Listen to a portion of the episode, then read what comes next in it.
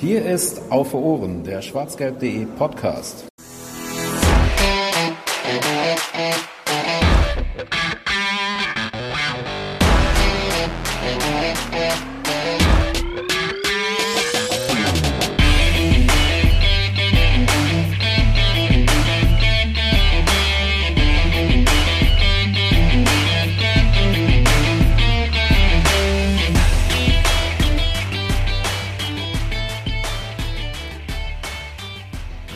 Unterschiedlich die Laune zwischen zwei Länderspielpausen sein kann, sieht aktuell der BVB ähm, ganz gut.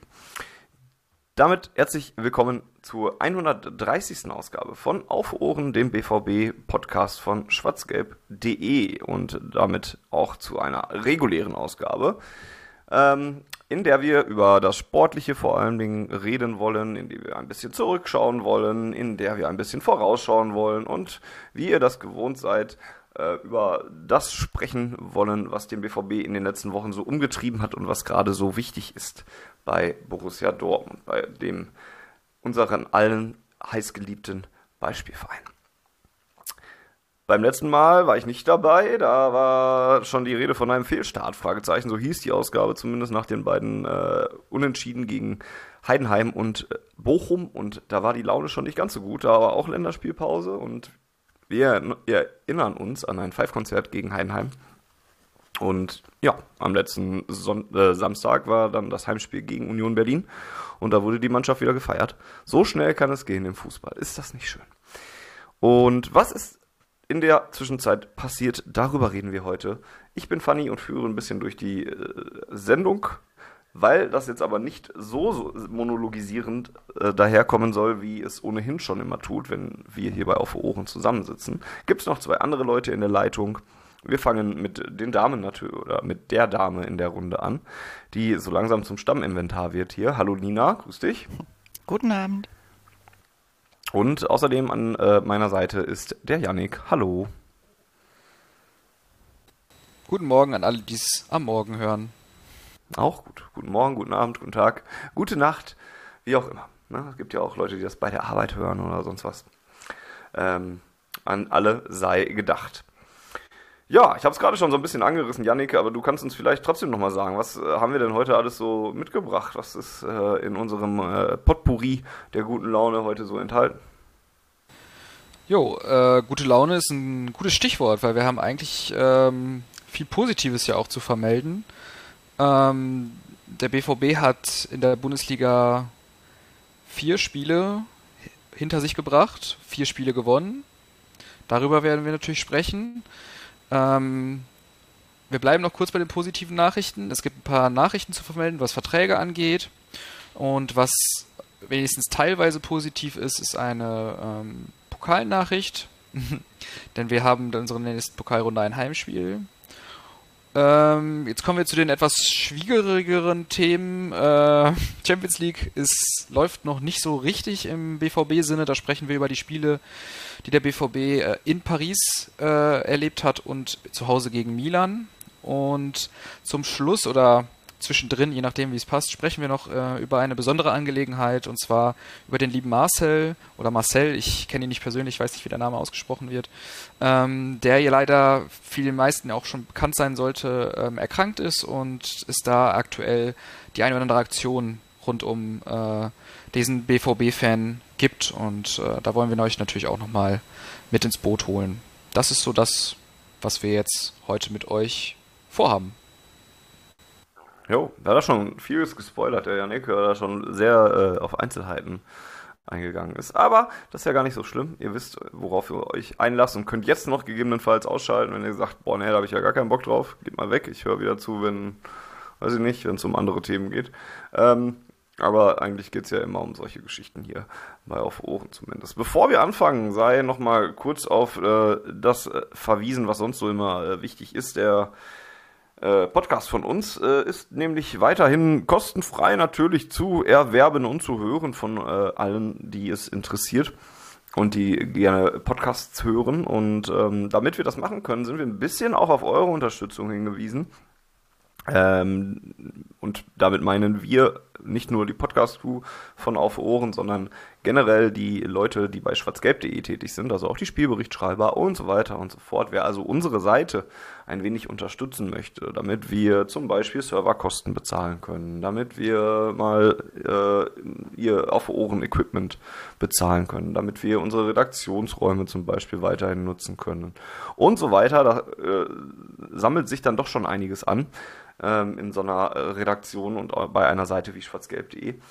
Wenn ihr das unterstützen möchtet, schaut doch vielleicht mal vorbei auf schwarzgelb.de slash unterstützen. Da gibt es dann eine Weiterleitung zum Beispiel auf Steady, wo wir ähm, unterschiedliche Support-Pakete haben, ähm, mit denen man äh, sich uns unsere ewige Dankbarkeit sich sichern kann und uns einfach helfen kann, dass alles, was wir hier ehrenamtlich machen, das sei vielleicht auch nochmal erwähnt, äh, damit wir das weitermachen können. Also schaut da vielleicht mal ruhig vorbei. Und ansonsten äh, sendet uns Feedback. Podcast.schwarzgelb.de wäre die Mailadresse. Unser Twitter slash X-Account äh, auf Ohren ist auch noch aktiv. Mal gucken, wie lange noch. Äh, es gibt einen schwarzgelb.de Discord, äh, auf den ihr euch austoben könnt und auf den ihr mit anderen Gleichgesinnten über äh, Borussia Dortmund reden könnt. Und ansonsten ist es auch ganz schnell gemacht, indem ihr ähm, entweder äh, in virtueller Form Dankeschön sagt, also ein Like gebt oder jemanden ähm, den Podcast empfehlt oder äh, uns abonniert bei Apple Podcasts, bei iTunes, äh, ne, das ist das gleiche, bei Spotify, bei YouTube, wo auch immer, damit ihr auch immer äh, neu informiert werdet, wenn wir einen neuen Podcast draußen haben. So, hei, hei, hei. Werbeblock abgeschlossen. Wir kehren zurück aus der Werbung und ähm, fangen mit der Stimmungslage doch an, würde ich sagen. Ähm, denn Nina, du hattest äh, beim letzten Mal ja schon ein bisschen euphorischer, naja, vielleicht euphorischer nicht, aber optimistischer in die Zukunft, in die Zukunft geschaut. Ähm, und müsstest dich jetzt bestätigt fühlen. Wie ist denn die äh, Stimmung bei dir, wenn du jetzt auf Borussia Dortmund und die letzten Spiele äh, im Allgemeinen guckst, jetzt nicht ohne da jetzt schon auf die einzelnen Spiele einzugehen? Ja, also ich sag mal, ein Gutteil Erleichterung. Wenn man so große Klappe hatte, ist es ganz schön, wenn man dann nicht ähm, komplett das Gegenteil bewiesen bekommt. Aber ja, gute, gute Stimmung, zuversichtlich. Fühlt sich, fühlt sich nach Borussia an. Und Yannick, wie ist das bei dir? Du warst ja eher auf der, auf der, ja, depressiveren Seite, sag ich mal ja, kann man so vielleicht sagen, keine Ahnung. Ähm, ich schließe mich Nina an, Erleichterung, klar. Dass das ähm, langsam aber sicher tatsächlich ähm, das versprochene, die, die versprochene Spielidee von Edin Terzic einfach sichtbar wird. Ähm, und dass ich sehe immer noch ein bisschen Glück dabei. Das war, hatten wir auch schon immer mal wieder das Thema in diesem Podcast. Äh, Glück kann man sich auch erzwingen. Ich glaube, das passt ziemlich gut über die letzten Spiele. Da haben wir uns in der Bundesliga sehr viel äh, erarbeitet. Da kommen wir gleich bestimmt noch zu. Ähm, und ich sehe einfach, dass ähm, insgesamt die Stimmung in den Fans sich natürlich durch die Ergebnisse beruhigt. Ne? Also es ist klar, wenn du die Ergebnisse einfährst, die drei Punkte einfährst, führt von Spiel zu Spiel, dann ist die Erinnerung an die Art und Weise auch manchmal ein bisschen oder ist es nicht so wichtig, ne? Wie man Spiele gewinnt, ist oft nicht so wichtig, wie, wie, wie man Spiele verliert. Und ähm, deswegen macht es aktuell wieder ein bisschen mehr Spaß, dem BVB beim Kicken zuzuschauen. Ja, besonders am Anfang der Saison ist das äh, tatsächlich wichtig, einfach, dass man in so einen Groove reinkommt, in so eine Serie reinkommt und dann die Ergebnisse ähm, dann ja auch irgendwie die Spielweise dann eher unterstützen als andersrum. Und ähm, das hat ja letzte Saison eigentlich auch schon irgendwann ganz gut geklappt, äh, wenn ich da an die Rückrunde denke. Ähm, da stimmten auch erst nur die Ergebnisse und später dann zu einem Teil dann halt auch die Spielweise und so sehe ich das in dieser Saison oder äh, zu diesem frühen Zeitpunkt der Saison gerade auch ich fand aber auch schon wieder alles sehr, sehr übertrieben, was da direkt am Anfang der Saison losging. Und, und wo man schon wieder den Trainer schon wieder dreimal wechseln wollte. Und das sind eh alles Pfeifen. Und Sebastian Kehl hat auch keine Ahnung. Und es ist wieder alles Zappenduster in Dortmund gewesen. Und jetzt hat man 2-2 gegen Heidenheim gespielt. Wie kann man denn nur? Und so, ne? Und ja, blablub. Jetzt äh, ist es ein paar Wochen später und, und die Kritik wurde jetzt nicht überall schon direkt entkräftigt oder so, aber die Stimmen sind wieder ein bisschen leiser geworden. Nur damit sie dann demnächst wieder lauter werden, wenn es dann doch mal wieder nicht so rund läuft. Ne? Und ja, eigentlich sollte man souveräner mittlerweile damit umgehen, weil, weil man es halt auch kennt, ne? Und irgendwie, weil es immer das Gleiche ist beim BVB, aber man kann es dann ja doch wieder nicht, ne? Weil man ja dann doch irgendwie emotional dann drin steckt. Ne? Und dann hat man dann kann man sich ärgern und, und sieht dann, dass Bochum 7-0 gegen Bayern abgeschossen wird und wie konnten wir denn da unentschieden spielen? Ja, letztes Wochenende holt Bochum dann auf einmal einen Punkt in Leipzig, ne, auch mit ein bisschen Glück und sowas alles, aber passiert halt dann schon mal, ne? Und ja, jetzt sitzen wir hier und der BVB ist seit einem halben Jahr ungefähr äh, in der Bundesliga umgeschlagen. Ne? Ende April war, glaube ich, die Niederlage gegen die Bayern, die die letzte Niederlage in der Bundesliga ja. war. Ähm, also ein halbes Jahr schaffen wir vielleicht noch komplett. Das wird dann die Zukunft noch zeigen. Ähm, ja, äh, und eigentlich sollte man doch mal glücklich sein und zufrieden sein, ne? aber das kann man ja dann doch nicht so leicht. Ich finde das immer teilweise ein bisschen anstrengend, teilweise äh, sind die Erwartungshaltungen auch irgendwie skurril. Und manchmal sind es irgendwie so allgemeine Automatismen, die da mittlerweile greifen. Ich weiß es nicht. Genauso wie dass die Blauen immer sofort ihre Trainer rausschmeißen, ist bei uns sofort wieder schlechtes Wetter, wenn, wenn mal zwei Spiele dann in Folge oder so nicht so fort sehr souverän gewonnen wird. Deswegen freue ich mich auch so wie Nina, dass es jetzt zumindest wieder erstmal ein bisschen besser aussieht. Auch wenn man da wieder jetzt, auch da gibt es wieder miese Peter, die dann wieder sagen, ja, jetzt hatte man aber auch nur die ganze Zeit leichte Gegner und wir haben noch nicht gegen die ganzen Mannschaften von da oben gespielt. Ja, das kommt ja jetzt auch bald alles. Wartet mal den November ab. Ende November gibt es hier schon wieder schlechte Stimmung bei auf Ohren und, und rund um den BVB. Dann wird es schon wieder düsterer. Nicht, wenn ich dabei bin. ja, dann müssen wir dich hier wirklich regelmäßig dabei haben, Nina. Nur damit du uns die, die, die Laune oben hältst. Ja, äh, jetzt habe ich wieder äh, schon, schon viel zu lange monologisiert, weil ich mich jetzt auch gerade mal wieder in so einen Ärgerrausch reingeredet habe. Aber an eurem äh, Schweigen entnehme ich, dass, dass ihr da jetzt erstmal nichts mehr hinzufügen müsst. Ähm, dann lasse ich, würde ich äh, vorschlagen, lasst uns erstmal ein bisschen auf äh, die News eingehen, die wir da noch haben. Denn es gab zwei Vertragsverlängerungen, die jetzt drei sogar, äh, die es in der letzten Zeit äh, zu vermelden gab. Denn äh, der erste davon war Jamie Bino Gittens der seinen Vertrag äh, noch verlängert hat beim BVB. Ich glaube auch bis 2028. Das weiß ich jetzt gerade nicht, aber das finden wir bestimmt raus. Ähm, und das wäre vielleicht der erste Name, über den wir auch vielleicht mal ein bisschen ausführlicher bei der Gelegenheit reden können. Denn da haben sich viele natürlich auch sofort wieder drüber äh, gefreut und gesagt, ja cool und ähm, ist ja auch ein junger und äh, ja äh, dribbelstarker Spieler und ein großes Talent und so weiter. Ne? Ja, 2028 übrigens richtig. Ähm, ich war ein bisschen ver... Also, ja, das wird es auch nicht direkt... Ich wollte sagen, ich war ein bisschen verhalten. Ich habe mich schon gefreut oder so, aber ich bin nicht so in Jubelstürme ausgebrochen, wie ich es jetzt bei Gregor Kobel zum Beispiel, wo wir gleich dann drüber reden werden, ähm, dann doch getan habe, wo ich dann doch schon mich sehr darüber gefreut habe, dass er äh, das neue äh, Arbeitspapier unterschrieben hat. Ähm, das, es liegt bei Jamie Bino Gittens im Moment ein bisschen daran, dass er mich ein bisschen aufregt und ein bisschen nervt, weil bei allem jugendlichen Leichtsinn, den er ja hat mit seinen 19 Jahren und der ihm auch zugetraut, äh, zuge, ähm, zuge, zusteht, zusteht, den man ihm zustehen stehen lassen sollte, ja, irgendwie so. Ähm, bei all dem, diesem äh, jugendlichen Leichtsinn und so weiter, finde ich dass seine Entscheidungsfindung in dieser Saison katastrophal. Der äh, rennt spätestens in den vierten Abwehrspieler rein und ribbelt sich dann daran fest. Ne? Dann hat er eine gute Aktion, hat zwei, lässt zwei stehen und dann geht er aber nicht auf den Pass oder auf den Torschuss oder beendet die Szene, sondern nimmt dann noch den nächsten mit und äh, dribbelt sich da fest. So wie Jaden Sancho das in seiner Anfangszeit auch gemacht hat. Vielleicht Darauf das, das, wollte ich, also das, da muss ich jetzt aber auch mal das positive Gegengewicht äh, spielen. Dem würde ich. Ja, sehr gerne. Also, ähm, ich sehe das ähnlich, ich sehe das auch. Ähm, man hat es auch gesehen, er wurde, glaube ich, in, gegen Union in der Halbzeit ausgewechselt, ähm, weil man sich, glaube ich, von ihm auch noch mal ein bisschen mehr in, der, in dem Spiel erhofft hat. du hast recht mit allem, was du sagst. Er, er ist sehr naiv in seinen Dribblings, ähm, aber man muss auch dazu sagen, in, insbesondere in der Rückrunde ähm, der letzten Saison hat er uns mit diesen Dribblings doch durch das eine oder andere Mal einen Durchbruch ermöglicht oder wenigstens mal ein, zwei Gegenspieler gebunden.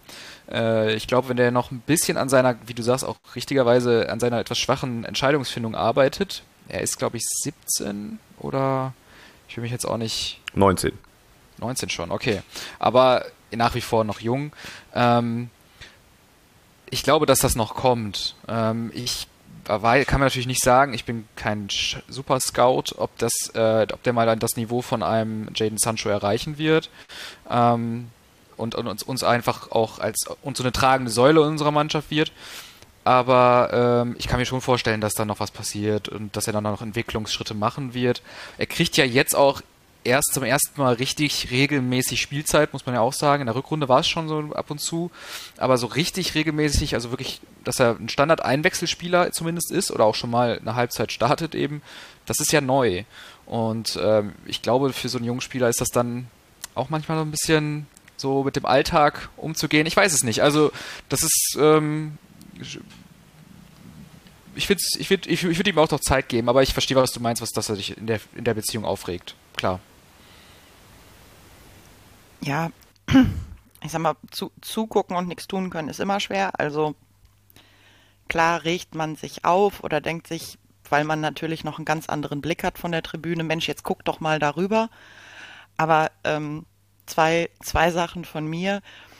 Ähm, schon 19 ist ja so ein Ausdruck, wo ich mir denke, da kannst du richtig sehen, was für eine Bellingham-Verseuchung wir alle gekriegt haben, dass wir bei Leuten davon reden, dass sie schon 19 sind. Ähm, ja, also ich glaube, da müssen wir ein bisschen auch an uns arbeiten, dass wir uns davon wieder frei machen. Ähm, und ja, ob er das Level von dem Jaden Sancho erreicht, ist halt die Frage, welches? Das letzte bei uns oder das, was er jetzt hat? Und die Einsätze in der letzten Saison hm, hatten natürlich auch noch das Plus des Überraschungseffekts. Also ich meine insbesondere war am letzten Spieltag gegen Mainz, dass er da relativ spät kam und noch ein paar sehr präsente Szenen hatte, ne? Nee, das war Durinville. Äh, in der Endphase der Saison war Bino Gittens verletzt raus. Was ich aber jetzt eigentlich sagen wollte, ist, dass, dass man sich an ihn etwas mehr wieder gewöhnt hat in dieser Saison. Also, dass, dass die Leute, die Gegner ihn halt auch einen Tacken besser kennen und ihn vielleicht anders stellen und vor größere Probleme stellen. Und dass man ihm ja vielleicht auch da zugestehen sollte, dass er noch in der Learning Curve ist und das halt jetzt mit den vermehrten Einsätzen besser in den Griff bekommen kann. Ja, ich wollte gar nicht so kleinreden. Also wollte, wollte gar nicht so äh, sehr da dran rummeckern. Das ist schon ein gutes Zeichen gewesen. Der wird natürlich auch ein bisschen mehr Geld gekriegt haben. Äh, ein bisschen hat man dann äh, vom Interesse von größeren Vereinen dann auch schon mal noch gehört dabei, wie das dann halt auch immer so ist. Ähm, ja, der, der Junge braucht Zeit. Ne? Letztes Jahr hat er auch ähm, viel mit Verletzungen gekämpf, äh, zu kämpfen gehabt, mit, mit seiner Schulter, die zweimal da ihn mehrmals außer, ähm, außer Gefecht gesetzt hat, ne? und so dass da auch keine wirkliche ähm, Konstanz reingekommen ist. Vor der letzten Saison habe ich zum Beispiel sehr, sehr viel auf ihn gesetzt und gesagt, das wird der Durchstarter der Saison oder sowas. Ne? Ich erwarte da auch immer noch eine Entwicklung und, und, und freue mich auch immer noch, ihn zu sehen. Nur, also wie, wie gesagt, das war auch jetzt gerade das, das, das Recency Bias, was dazu geschlagen hat, weil er mich in dieser Saison bisher eher aufregt als äh, überzeugt. Ähm, ja, ich bin mal gespannt. Vor allen Dingen, weil er auch, ne, Janik hat es gerade angesprochen, gegen Union ist er gestartet und konnte da jetzt wenig Akzente setzen. Bisher war er meistens eher so gefühlt derjenige, den man mal reinschmeißt gegen einen Gegner, der schon ein bisschen müde gelaufen ist und wo die Konzentration nicht mehr da ist und der dann für die letzten 20 Minuten kommt und dann da auf einmal mit zwei, drei Hacken oder zwei, drei Dribblings oder sowas dann die müden Innenverteidiger stehen lässt und, und deswegen nochmal was entscheiden kann. Ne? Ähm, mal gucken, welchen, welchen Weg er weitergehen will. Die, die Verlängerung an sich finde ich natürlich positiv. So war das jetzt nicht gemeint. Und das Gute ist ja auch, dass du wahrscheinlich letzte Saison nicht gedacht hättest, dass Marius Wolf der Durchstarter wird. Und vielleicht erfüllt er dir den Wunsch also dieses Jahr. Marius Wolf jetzt? Nee, es geht um letzte Saison. letzte Saison hast du ja nicht hast du ja gesagt Beino Gittens und nicht Wolf. Und das ist Wolf, hatte eine, eine ziemlich starke Saison. Und äh, vielleicht wird es jetzt andersrum. ja, aber jetzt lasst uns bitte diese Wolf-Baustelle nicht auch noch aufmachen. Und, äh, da hätte ich jetzt auch wieder nicht viel Gutes zu sagen im Moment. Ähm, Lass uns lieber über Gregor Kobel reden. Der hat nämlich seinen Vertrag auch verlängert und das ist vielleicht schon das, also habe ich gerade schon gesagt, das, was mich, wo ich auf jeden Fall mich sehr darüber gefreut habe, auch bis 2028 verlängert. Ähm, und ähm, ja, das ist nichts, was uns garantiert, dass er bis 2028 bei Borussia Dortmund spielen wird. Aber was ähm, dem BVB so ein bisschen, ja, schon nochmal in eine andere Verhandlungsposition, wenn man das böse ausdrücken möchte, bringt. Äh, davor hatte er einen Vertrag bis 2026. Das ist jetzt also auch nicht so, dass man da jetzt schon im Sommer äh, direkt an einem Wechsel hätte rumschrauben müssen, damit man noch Geld für ihn kriegt oder sowas. Ähm, Aber ich finde, das zeigt schon, dass er bleiben will. Auf jeden Fall noch zwei Jahre, schätze ich den. Einmal. Ja. Ne, also es ist jetzt nicht so, dass das gemacht wurde, um die Transfererlöse in die, in die Höhe zu drücken, kann ich mir nicht vorstellen.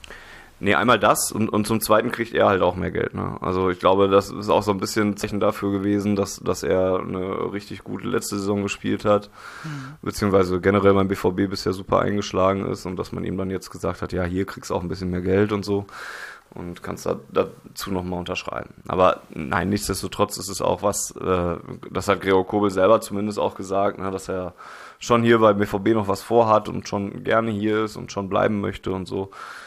Ähm, ich kann mir nur, äh, ne, was in zwei Jahren mal ist oder sowas, so, so gut wie Rico Kobel ist, kann ich mir schon vorstellen, dass er irgendwann nochmal bei einem anderen, anderen Verein äh, landen wird als beim BVB. Aber das wird jetzt nicht unmittelbar passieren, das denke ich nicht. Ja, und das ist ja auch das, was für uns eigentlich am ausschlaggebendsten ist, weil wir alle wissen, wer einen Torhüter suchen wird. Und das wäre natürlich wieder ein Tiefschlag gewesen. Ja, meinst du, die Torwartprobleme bei äh, Paris Saint-Germain sind so groß, dass die da sich nochmal nach einem neuen Torwart umsehen müssen? Ja, ja, so ähnlich. Okay. Ähm, ja, das kommt, das, das, das, kommt, das kommt dazu, dass die Bayern natürlich da auch irgendwann nochmal gucken müssen und die werden auch auf die Idee kommen, bei Gregor Kobel mal angefragt zu haben. Ähm, der ist auch bestimmt größer als Jan Sommer. Müsste man jetzt auch nochmal nachgucken, aber das war ja auch ganz, ganz, ganz, ganz dolle wichtig.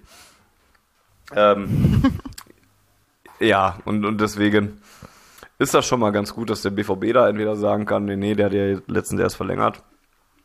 Oder Gregor Kobel dann selber auch erstmal sagt, nee, nee, ich bleibe jetzt hier erstmal beim BVB. War auf also, jeden Fall ein ganz schönes Zeichen. Ich finde es tatsächlich von ihm auch ein Zeichen. Ne? Die Vertragsverlängerung. Also klar, wie du schon sagtest, es wird mehr Geld gegeben haben. Aber ähm, man hätte als, aus Spielersicht halt die Möglichkeit nutzen können, mit einer relativ geringen äh, Restlaufzeit des Vertrags dann zu sagen, naja, also die Wahrscheinlichkeit, dass sie im nächsten Sommer ähm, suchen, ist hoch und ähm, ich werfe mal meinen Hut in den Ring. Und das hat er jetzt im Prinzip nicht getan mit seiner Ver äh, Vertragsverlängerung.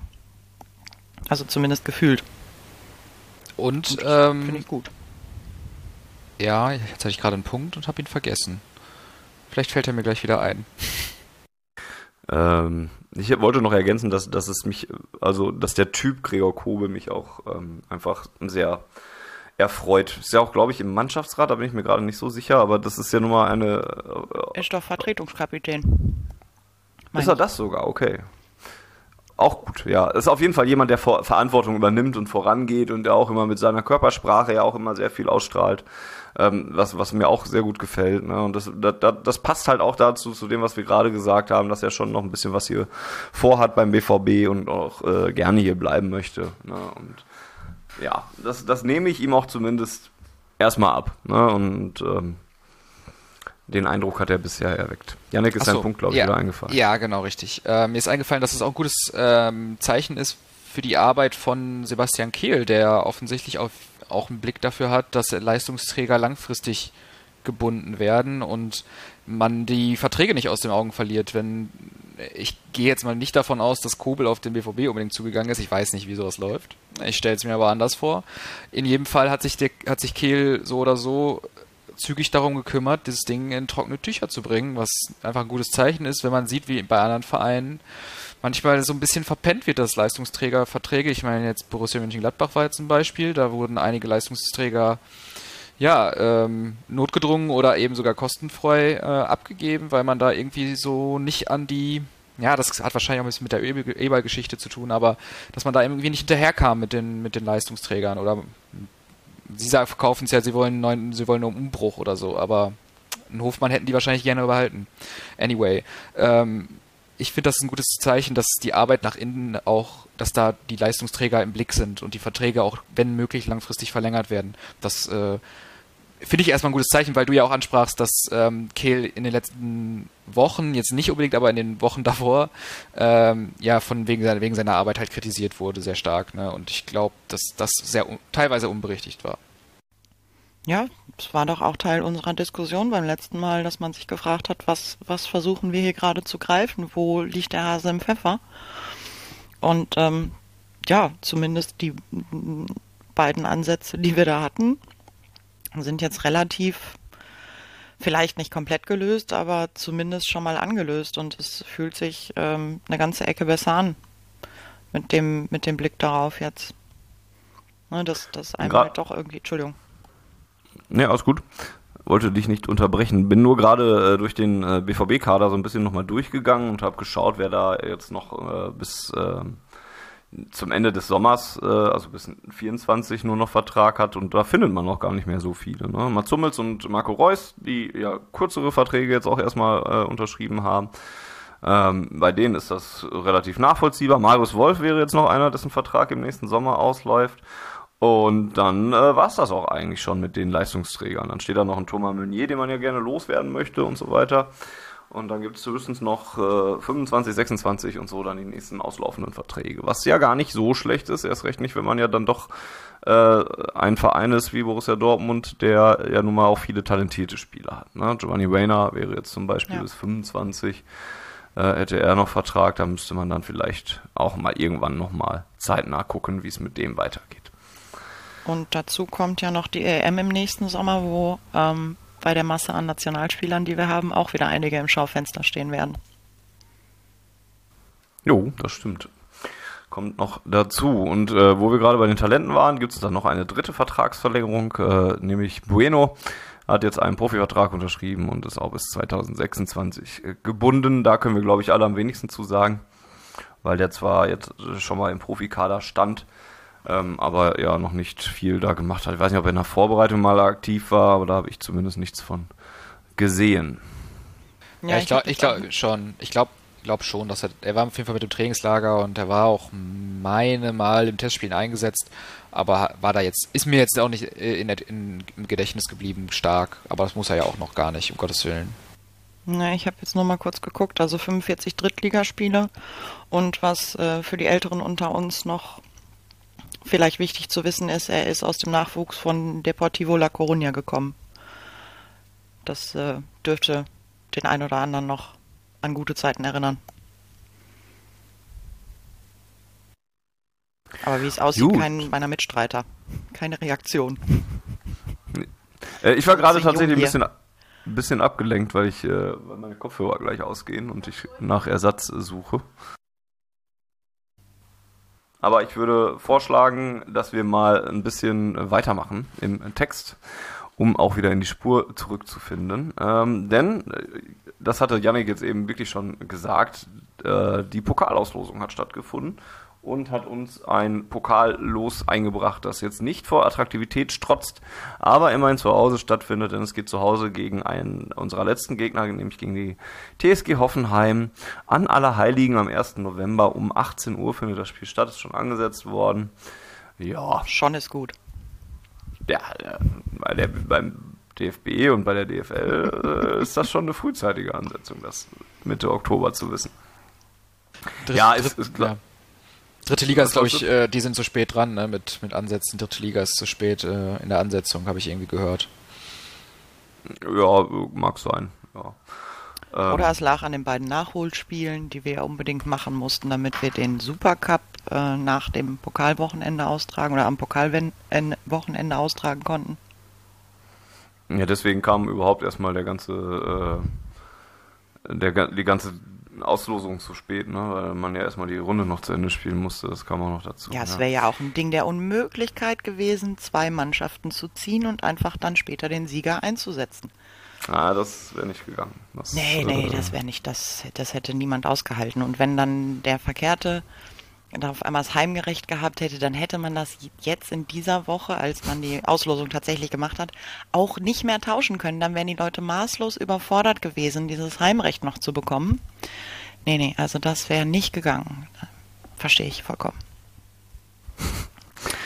Ja, man muss es alles nicht unbedingt verstehen. Das ist Nö. so. Aber ich glaube, über das Los brauchen wir jetzt auch nicht großartig äh, reden. Wir finden es, glaube ich, alle relativ langweilig, aber freuen uns, dass wir ein Heimspiel haben. Ähm, ja, ist ja. doch schön. Ein bisschen sauer. Feiertag zu Hause. Ja. Aber wieso bist du tatsächlich. sauer? Tatsächlich. Feiertag zu Hause. Super. Und jetzt ja, noch irgendwie St. Pauli draus oder Rostock und dann ja. können wir reden. Aber ich finde, es reicht eigentlich zweimal pro Saison gegen Hoffenheim zu spielen. Ich brauche davon kein drittes. Da hast du recht.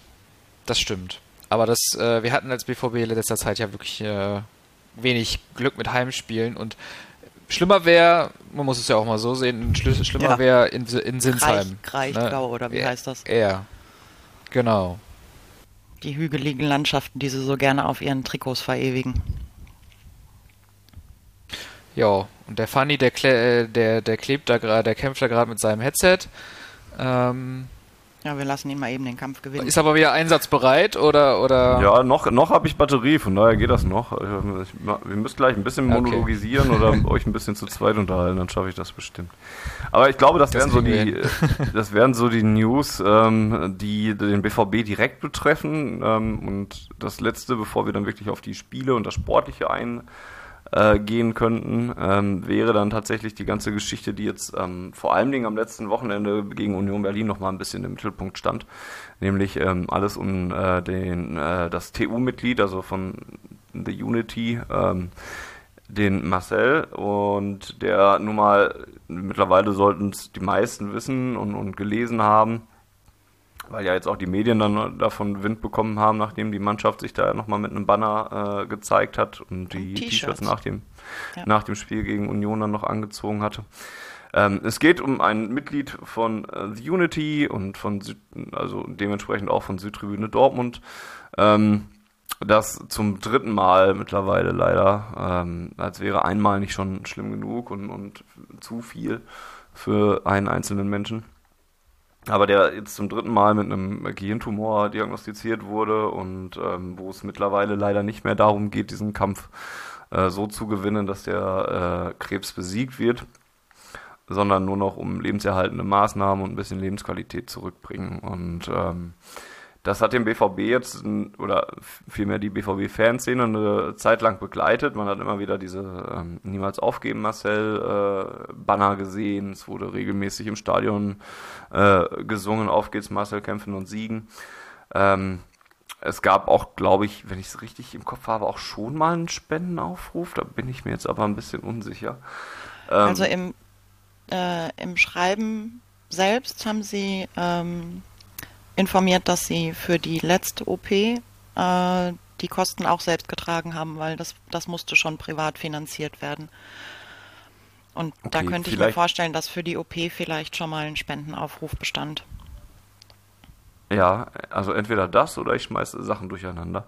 Ähm, ist im Endeffekt aber auch relativ egal, weil ähm, da steckt halt eine lange Lions-Geschichte hinter und, und, und zwischendurch sah es dann so aus, als würde er den Kampf gewinnen können und ähm, war auch, glaube ich, wieder im Stadion dann zwischenzeitlich und äh, hat den BVB dann halt auch wieder gesehen. Ähm, und ja, jetzt äh, seit äh, einem halben Jahr ungefähr ist es halt jetzt aber schlimmer geworden. Und ähm, wie gesagt, es deutet jetzt nichts mehr darauf hin, dass da der Kampf gegen den Krebs äh, am Ende gewonnen werden kann, sondern das ist nur noch um Unterstützung erstens für die Familie geht und zweitens auch um eine andere äh, Form der ähm, Therapie, die ihm nochmal ein bisschen Lebensqualität ähm, zurückgeben soll. Leider ist die sehr kostspielig und wird nicht unbedingt von den Krankenkassen übernommen.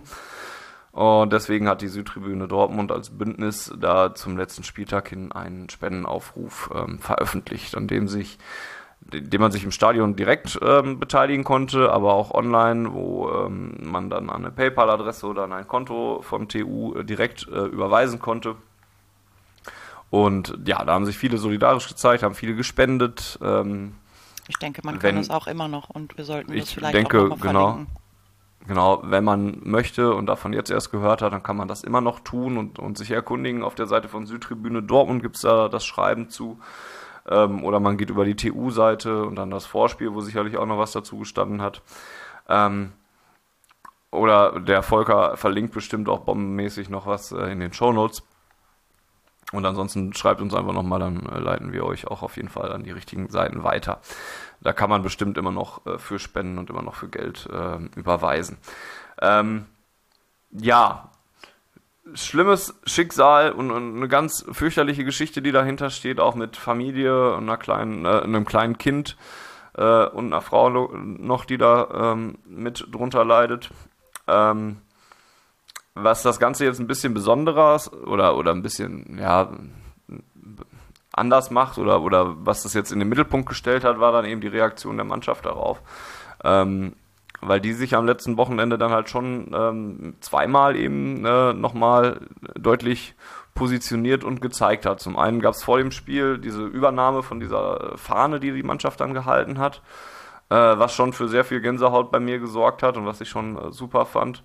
Und nach dem Spiel äh, wurden da auch nochmal die Leute an den Zaun gerufen und dann hat äh, jemand einen, äh, einen, um, äh, einen Rucksack äh, übergeben bekommen und hat dann T-Shirts nochmal für äh, mit diesem Niemals aufgeben Aufdruck ähm, nochmal an die Mannschaft verteilt, die daraufhin dann auch nochmal so dann eben ähm, in der Feierei äh, des Sieges dann da halt auch ja. so zu sehen war. Und das ist dann natürlich ne, in den Medien drin, ähm, weil da ja nun mal dann auch immer geknipst wird und da, da, darüber nochmal berichtet wird.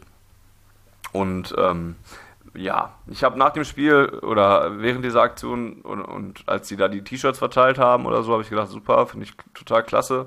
Und nach dem Spiel, als ich da ein bisschen drüber nachdenken konnte, habe ich nur gedacht, dass es gar nicht viel braucht, damit mal so ein Fußballprofi oder eine Fußballmannschaft ein bisschen nahbarer wird und ein bisschen näher an die Fans rückt. Ne? Und dass das ja was ist, was wir häufig im Profifußball kritisieren und auch die Fans von Borussia Dortmund im speziellen Fall Borussia Dortmund auch kritisiert haben, in der Vergangenheit zu Recht auch und ähm, wo es ja jetzt in der letzten Saison schon immer ein bisschen Kitten von diesen Rissen, die es da zwischen Mannschaft und Fans gab, ähm, zu sehen waren und, und jetzt nochmal ein weiterer Schritt gemacht wurde, finde ich. Und, ähm, das kann man auch natürlich auch überinterpretieren. Man kann auch sagen, dass es viele Spieler dann wahrscheinlich nach dem Spiel wieder vergessen haben werden, dass sie da dieses T-Shirt angezogen haben.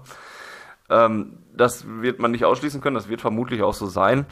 Das ändert aber auch gar nichts. Ne? Die haben da alle mal zusammen äh, am Zusammenhalt gezeigt, sowohl untereinander ja. als auch eben mit den Fans. Und das fand ich einfach als Zeichen ganz, ganz große Klasse, weswegen ich da mehrmals äh, sogar Gänsehaut hatte am, am letzten Sonntag, Samstag ja, war eine tolle Aktion. Ich habe den Spielbericht geschrieben, aber auch geschrieben, dass es mit Sicherheit, äh, äh, du hattest Gänsehaut, ist, äh, einige sicherlich, ich bin auch nicht so nah am Wasser gebaut, aber äh, sicherlich einige, die im Stadion, äh, vielleicht auch gerade die, die ihm, die Marcel sehr nahe stehen, das, äh, für die ist das natürlich ein unfassbares Zeichen.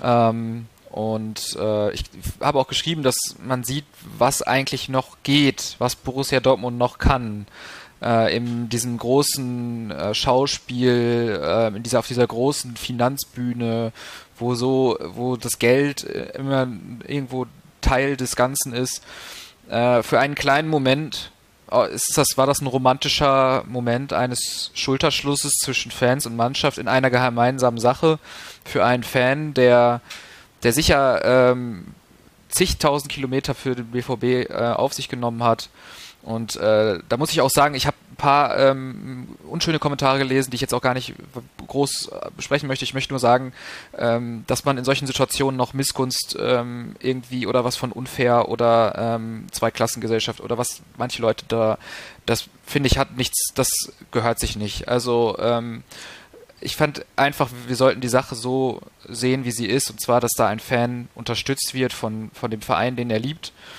Und äh, ich fand, das war einfach ein Symbol für unsere Geschlossenheit, die wir als Verein noch, noch bieten können in Zeiten des großen Kommerzes.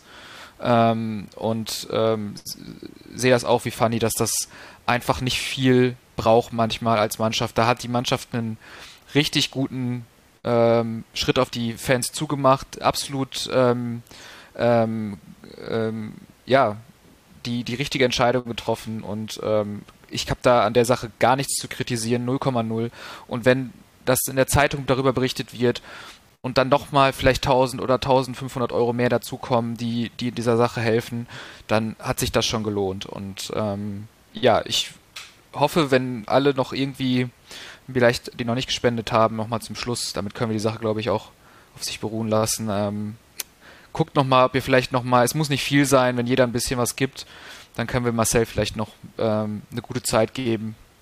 Und ähm, ja, ich glaube, ähm, damit sollen wir es dann auch wenden lassen, außer Nina möchte noch was sagen, weil ich glaube, Nina hat auch gar nicht so richtig dazu gesagt. Ja, es, ich, ich würde das meiste auch nur wiederholen, was ich halt denke, ist, ist ähm, ein, ein sehr schrecklicher Anlass, aber ein sehr gutes Zeichen. Also ich denke, das kann man einfach so zusammenfassen. Es ist im Prinzip eine Katastrophe, aber ähm, man hat sehr deutlich gesehen, dass wir noch in der Lage sind, zusammenzuhalten. Und du hattest das ja auch geschrieben in der Form. Von daher, ja, also fürchterliche Sache, gutes Zeichen. Ich würde vielleicht doch nochmal äh, einmal entgegnen, weil, weil Janik es angesprochen hatte, diese Kommentare, ohne es jetzt genau zu nennen, aber äh, angedeutet hast du sie ja zumindest und wahrscheinlich werden sie ja auch so ein bisschen in die Richtung gegangen sein, dass es auch andere kranke BVB-Fans gibt, für die das nicht äh, gemacht wird. Ähm, da fand ich es zumindest ganz gut, wie auch in dem Aufruf selber darauf eingegangen wurde schon, ne? dass sie zumindest wissen, ja, sie wissen schon, dass, dass, dass äh, sie eine größere Reichweite als Bündnis und als Ultragruppierung haben, ähm, die über die andere Borussen nicht verfügen, also dass dieses Bewusstsein da ist, ähm, fand ich da schon ganz gut und entkräftigt dieses Argument vielleicht halt nicht, weil wahrscheinlich wird es auch noch andere Leute geben oder selbstverständlich wird es andere Leute geben, die das Geld auch gut brauchen könnten oder sowas. Ne, aber das ist halt auch immer, hat immer ein bisschen was von Whataboutism, wenn man damit dann ankommt.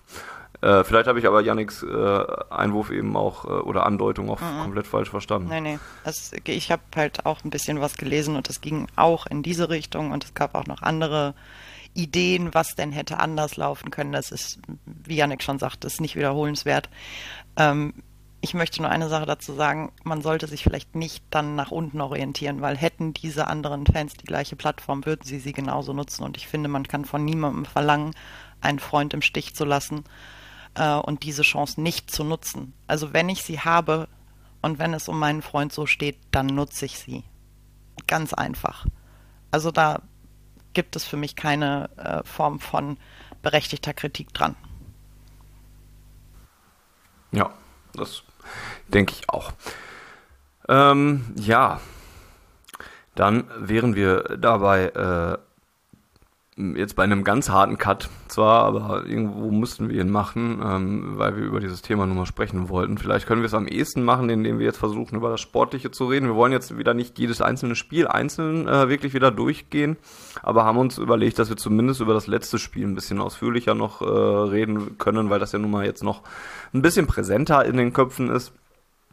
Ähm, nämlich das Spiel gegen Union Berlin, wo es ja auch einiges Einmal kurz einhaken. Ja. Ich muss eine Frage stellen an euch beide, die mir vorhin durch den Kopf geschossen ist und ich habe es leider vergessen. Ähm, das Solo von Riason in Hoffenheim, gab es das nicht auch schon mal ähnlich von Lukas Piszczek? Okay. Da erwischt du uns jetzt aber ganz schön kalt. Da hättest du vorher fragen müssen, da hätten wir uns das angeguckt ja. und hätten alle, hätten alle Vergleiche ziehen können. Ich weiß, jetzt. es tut mir leid. ist okay. Und dazu habe ich ein Gedächtnis wie ein Sieb. Das ist, also du kannst mich noch nicht mal fragen, was ich gestern gegessen habe. Ich müsste länger überlegen. Äh, von daher kann ich dir die Frage jetzt leider auch nicht so genau beantworten. Aber hey, falls ihr es wisst, äh, auf Ohren bei Twitter, Schrägstrich X, äh, oder äh, podcast at schwarzgelb.de wäre auch noch eine Möglichkeit. Schickt uns einen Link von zu dem und macht, äh, setzt die Videos nebeneinander Ja, und unterlegt sie mit Titanic-Musik. Das macht man mit äh, tollen Toren ja auch so. Habe ich äh, in Social Media gelernt. Ähm, wo waren wir? Bei Union Berlin waren wir. Und ähm, beim äh, 4 zu 2 gegen den Kultclub, der ja ein bisschen in Straucheln gekommen ist in dieser Saison. Und ähm, das Erste, worüber wir reden müssen, sind, glaube ich, äh, 15 Minuten äh, Nettozeit von, nee, Bruttozeit, von denen netto so vier äh, Fußball gespielt wurde oder so. Und wir können diese können wieder unser Segment einführen, in der wir uns alle über den VAR auskotzen.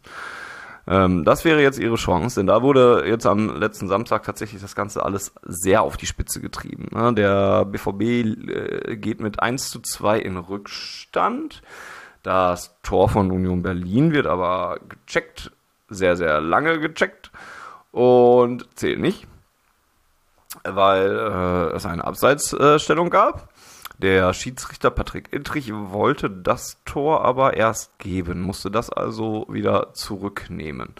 Dann schießt der BVB ein Tor und äh, Niklas Füllkrug äh, wäre wär in diesem Fall der Torschütze gewesen, während alle anderen um mich herum aber schon in kollektives Ausrasten ähm, verfallen sind, habe ich noch gesehen, dass der Mann an der Linie zumindest die Fahne oben hatte ähm, und habe dann äh, aufgehört, mich zu freuen und habe dann nur noch Hoffnung gehabt, ja, VR könnte ja korrigieren. Also da war die Entscheidung von Patrick Ittrich schon kein Tor. Also weiterhin 1 zu 1 wäre ja der Spielstand da immer noch gewesen.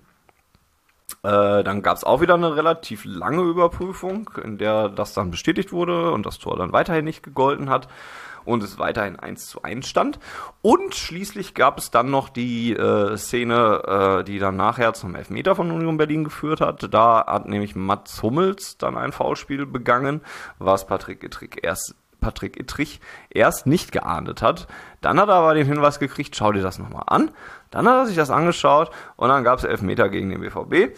Und ähm, das resultiert seit 2013, wie ich gelernt habe. Irgendwie so die grobe Ecke war es zumindest, habe ich gelesen, dass da der letzte Elfmeter abgewehrt wurde in einem Bundesligaspiel des BVB.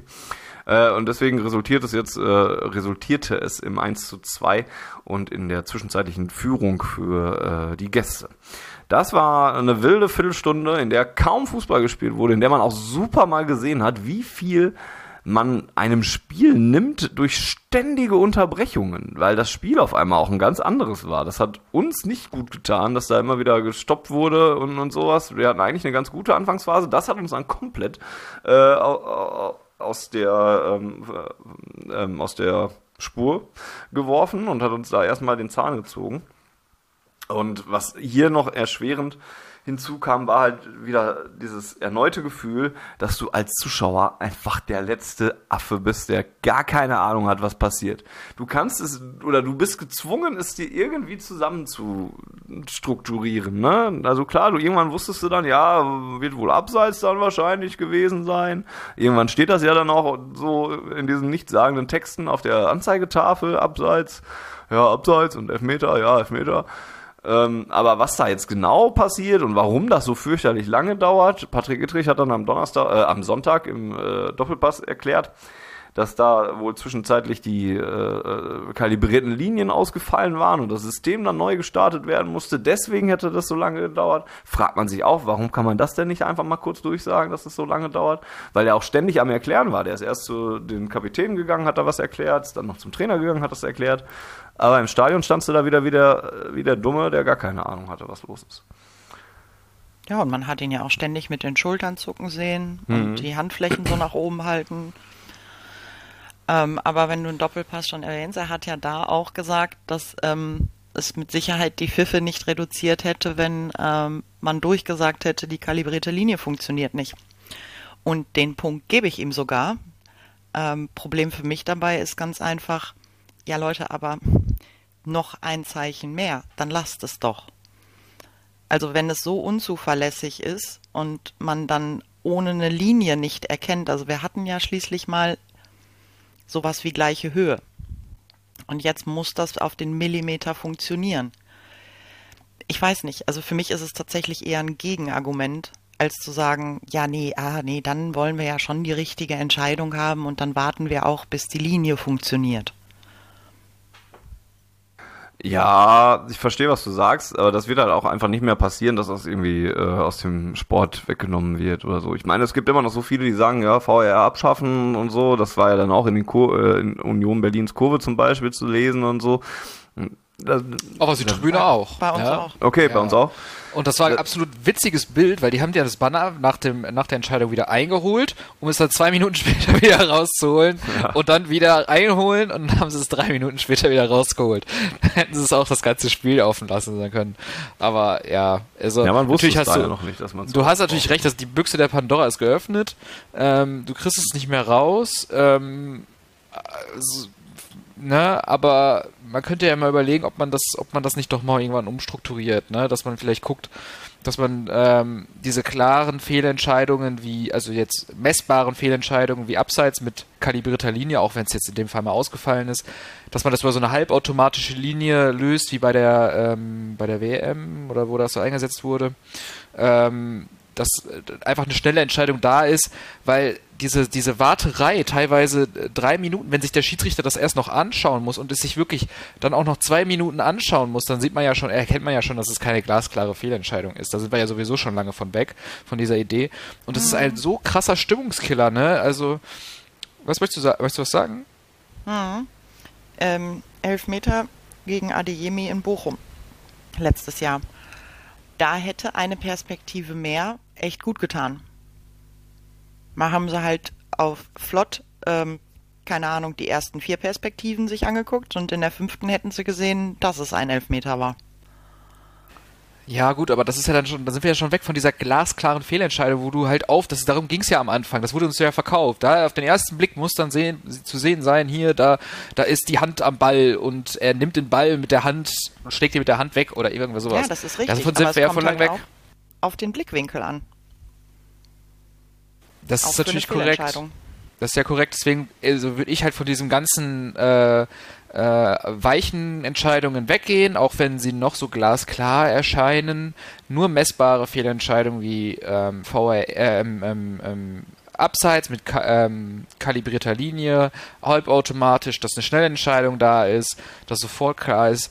Aber so wie das jetzt läuft, das macht keinen Spaß im Stadion und vielleicht hat Fanny hat wahrscheinlich recht, es, es wird nie mehr dazu kommen, dass es, äh, zu, dass es reduziert wird oder abgeschafft wird, aber man darf sich doch trotzdem noch darüber aufregen, ne? Weil ähm, wenn wir uns nicht aufregen, wer macht's denn sonst? Der DFB findet oder die DFL, die finden das ja alles ganz klasse und sagen, ja, so, läuft doch sonst gut und so. Also ich finde schon, dass wir da das gute Recht haben, uns darüber aufzuregen. Und ich finde auch, dass es immer noch berechtigtes, äh, berechtigter Wunsch ist, dass das endgültig, dass das entweder abgeschafft oder wenigstens ordentlich reduziert oder wird. Also, weil das Stadionerlebnis leidet darunter und das Stadionerlebnis ist das, was die Bundesliga im Moment ausmacht.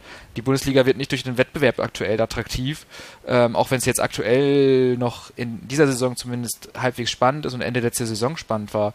Aber wenn man auf die, auf die letzten zehn Jahre sieht, ist die Bundesliga lebt die von ihrer Stimmung. So, seien wir doch mal ehrlich. Also von daher, ähm, ich weiß nicht, ob man sich dann Gefallen tut. Und ich fände es einen ähm, guten Schritt, wenn man da vielleicht mal in die Verhandlung geht und das neu überdenkt. Aber da müsste sich was tun im DFB und das ist eine andere Geschichte. Wir müssen uns jetzt auch nicht zu tief äh, da reinsteigern. Das haben wir schon oft genug gemacht. Und äh, guckt euch die äh, äh, Zeigt das wunderbare Welt der Fußball, des Fußballs an, was Arne Zeigler dazu sagt. Der hat immer eine gute Meinung, finde ich, dazu. Und ähm, ja. Ja, aber es kommt ja auch ein bisschen auf die Masse an. Also ich finde es tatsächlich auch wichtig, dass man es ähm, dann immer mal wieder erwähnt, weil ähm, wir ja auch immer erleben oder immer mal wieder erleben, was eine schweigende Mehrheit halt auslösen kann, ne? Ähm, die eigentlich dahinter steht, aber die Klappe hält. Und ich werde auch nicht aufhören zu sagen, schafft das wieder ab. Ähm, es war, ich weiß nicht, wie, wie ich sagen soll, aber man muss es vielleicht mal ausprobieren ähm, um zu sehen, dass es nicht funktioniert. Also wir haben jahrzehntelang teilweise in unserem Fanleben gedacht, das könnte es echt mal bringen. Na, hier völlig vergessen, wie er hieß, Pokalfinale, äh, Dante, ja. Steht mit einem Bein auf der Linie, holt mit dem anderen Bein aus und kratzt den Ball von der Linie. Man fragt sich, wie es anatomisch gehen soll, aber das wäre halt nicht passiert. Und mit einem Video ähm, Assist hätten wir hätten wir das gelöst, wäre das nicht passiert.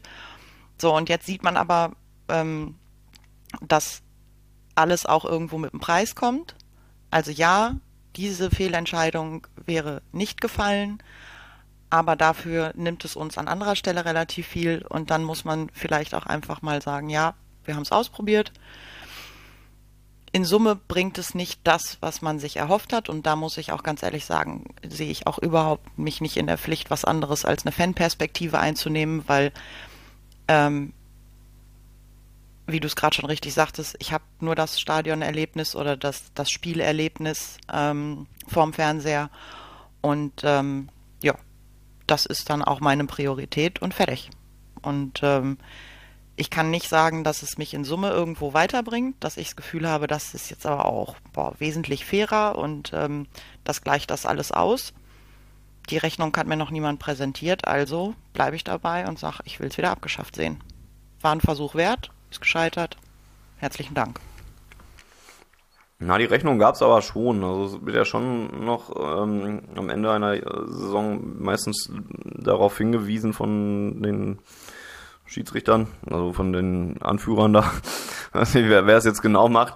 Ähm, die, die schlüsseln das eigentlich halt dann doch äh, relativ gut immer jedes Jahr auf, ähm, wie viele Entscheidungen überhaupt äh, korrigiert wurden und wie viele zu Recht korrigiert wurden und wie viele im Nachhinein dann als falsch korrigiert oder zu oder fälschlicherweise nicht korrigiert bewertet wurden. Und, und aus der Perspektive ähm, und, und aus der reinen Statistik ist es wohl schon so, dass es ähm, schon eine deutliche Verbesserung äh, mit sich bringt. Und das ist ja auch, na, das ist auch wieder dieses, mhm. diese, dieses schwierige Ding, man hat immer die, die, die, die schlechten Szenen hat man immer schnell im Kopf, ne? Und aber wie, wie oft dann auch einfach mal schnell was korrigiert wird, ne, dann das bleibt meistens nicht so im Kopf. Ich möchte das jetzt nicht alles komplett auf, auf, auf den Tod ja. verteidigen, weil ich, aber ich bin immer noch ein Fan von der Idee, finde die Umsetzung immer noch nicht gut, aber glaube schon, dass es in, in der Summe so wie du es gerade gesagt hast, in der Summe schon immer noch äh, so ist, dass, dass es deutlich mehr ähm, Sachen gibt, wo der VAR auch gut ein und richtig eingesetzt wird, als es äh, das Gegenteil der Fall ist. Hm, dann habe ich mich ein bisschen falsch ausgedrückt. Es ging mir jetzt nicht um die blanke Statistik, dass der VAR ähm, eine positive Bilanz hat, äh, Fehlentscheidungen zu korrigieren. Es geht mir darum, dass es den Preis nicht wert ist.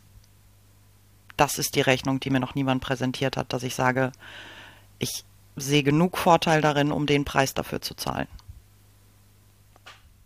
Ja, weiß ich nicht. Also, da bräuchte man dann halt, ne, aber dann hängt man irgendwie ganze Saisonverläufe an einzelnen Szenen auf oder so. Aber wenn jetzt der BVB in der letzten Saison mit durch einen richtigen VRR-Eingriff äh, den Adeyemi-Elfmeter in Bochum gekriegt hätte und äh, damit ein bisschen wahrscheinlicher deutscher Meister geworden wäre, hätte ich es wahrscheinlich auch ganz gut gefunden und ein bisschen gerechter oder sowas. Ne? Am Ende sind wir zwar selbst schuld gewesen, zum Glück, dass ich da jetzt nicht mehr großartig dieser Szene hinterher trauere. Aber so ein paar Szenen wird es ja wohl auch geben, wo ein Spiel halt einfach falsch entschieden wäre sonst. Ne? Und das meine ich halt, also deswegen wird man es nicht mehr wegkriegen, weil es halt diese Sachen immer wieder geben wird, dass das ähm, Spiele fälschlicherweise dadurch entschieden werden, dass ein Schiedsrichter einen falschen Eindruck hat oder so.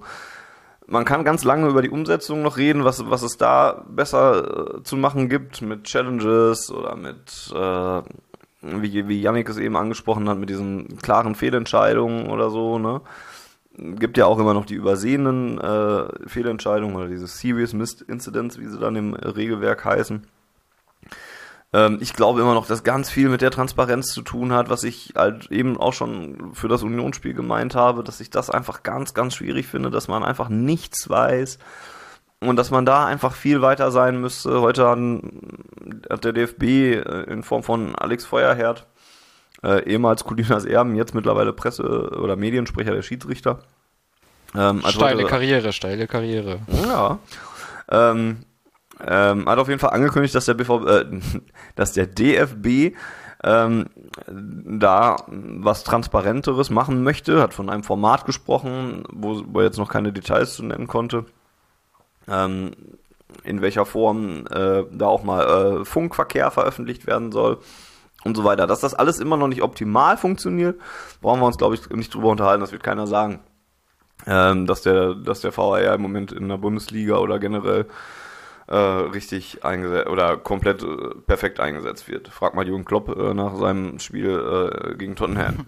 Ja, das war jetzt meine Befürchtung, dass wir demnächst auch gepiepte Funksprüche hören. Ja, also, ne, aber, aber äh, was ich sagen wollte ist, perfekt ist es lange noch immer noch nicht.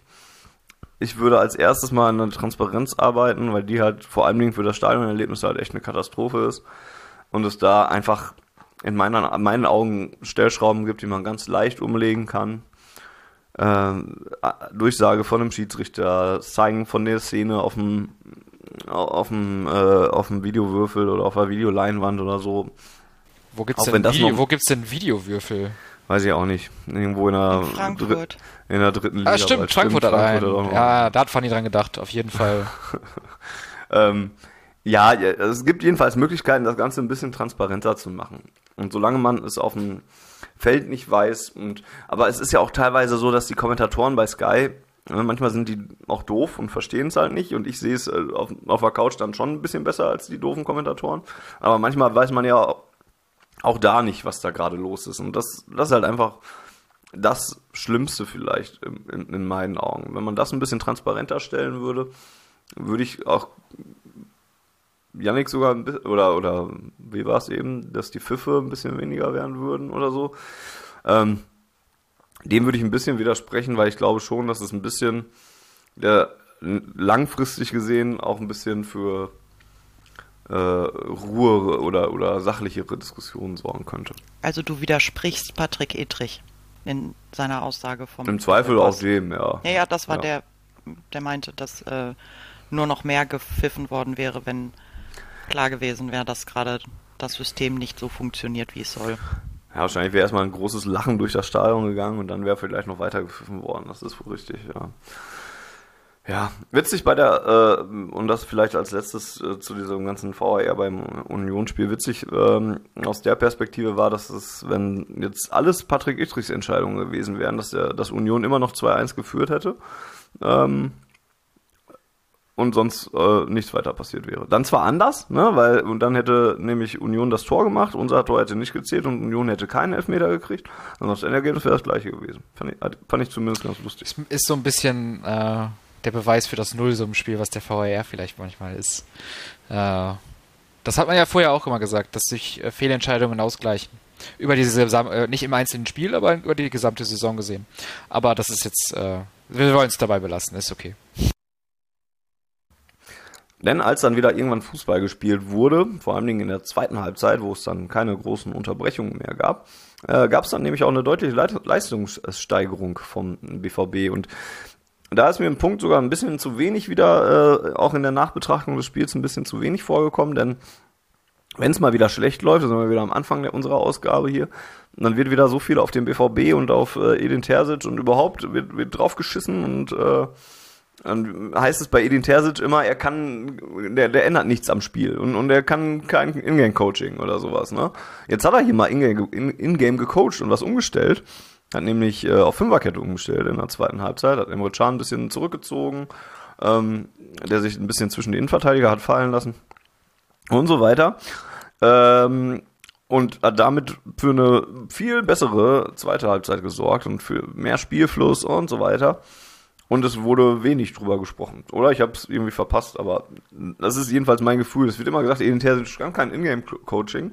Aber wenn es dann auch wirklich mal passiert, war nicht nur das erste Beispiel dafür, nur das aktuellste, dann wird gar nicht mehr drüber geredet. Das finde ich immer äh, wahnsinnig interessant und frustrierend gleichzeitig. Vielleicht liegt das auch ein bisschen daran, dass die meisten äh, SportjournalistInnen äh, keine Ahnung von Taktik haben.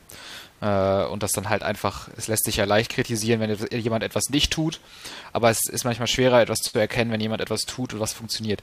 Ich bin auch kein Taktiker, muss ich den, aber ich bin auch kein Sportjournalist. Deswegen ähm, ist mir das nicht, ich, mir fällt sowas nicht sofort auf. Äh, Ich habe nur das Ergebnis gesehen, dass es auf einmal rund lief und wie.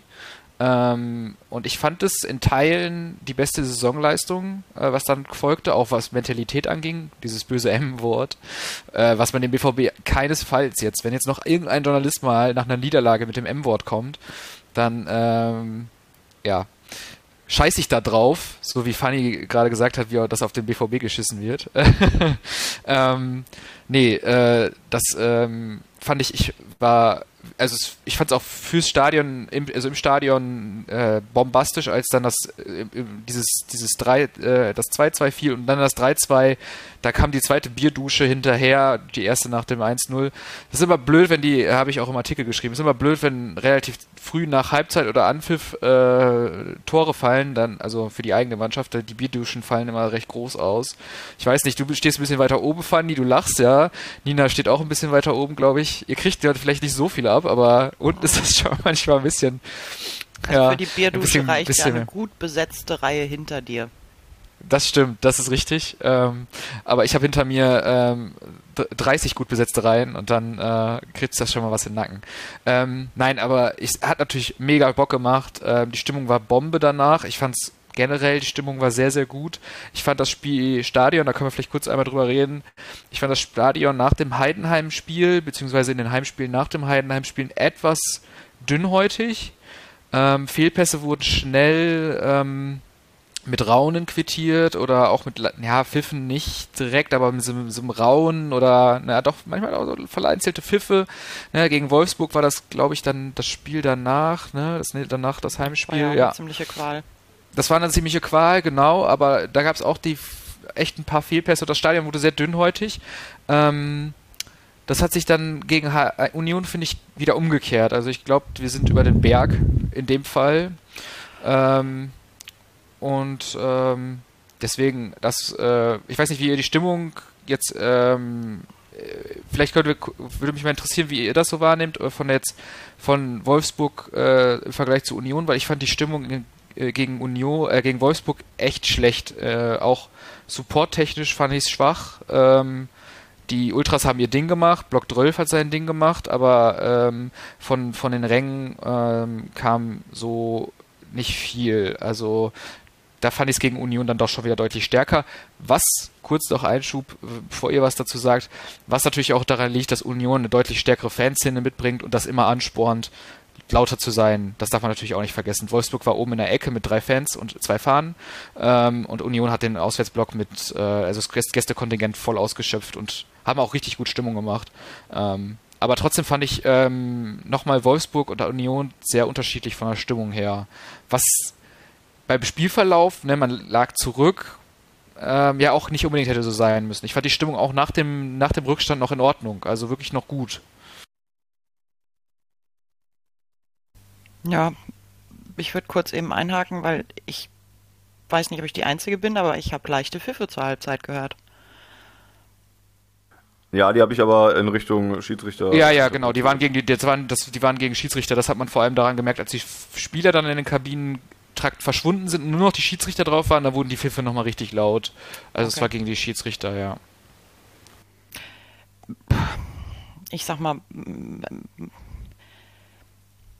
bei dem Fanprofil, das wir haben, schließe ich nicht aus, dass nicht ein, der ein oder andere sich gedacht hat, ah, wir pfeifen die Mannschaft aus, weil wir in Rückstand liegen, ich mach mal mit.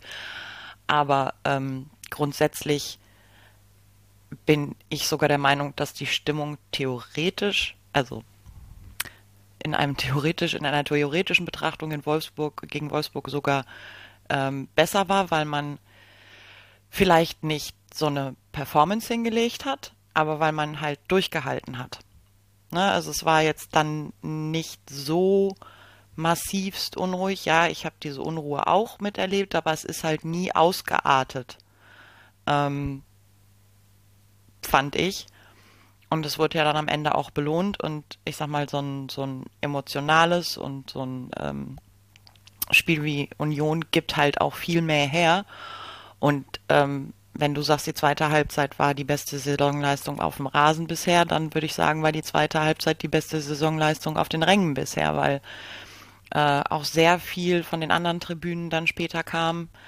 Aber das Spiel hat es einem halt auch massiv viel leichter gemacht. Ja, stimmt beides. Also ähm, ich fand es auch gegen Wolfsburg gar nicht so fürchterlich schlecht. Ähm, und gleichzeitig gegen Union nochmal deutlich besser, ja, weil es ähm, da auch sehr laut wurde. zwischenzeitlich. Ich bin immer wieder begeistert davon, wie, wie laut dieses neue Lied ähm, immer wieder gesungen wird und was da für Höhen, Höhen, Höhen in der Lautstärke drin steckt. Also in diesen hier, ähm, na, wie, wie, wie geht's denn? Wir jetzt? lieben Borussia Dortmund. Nein, genau.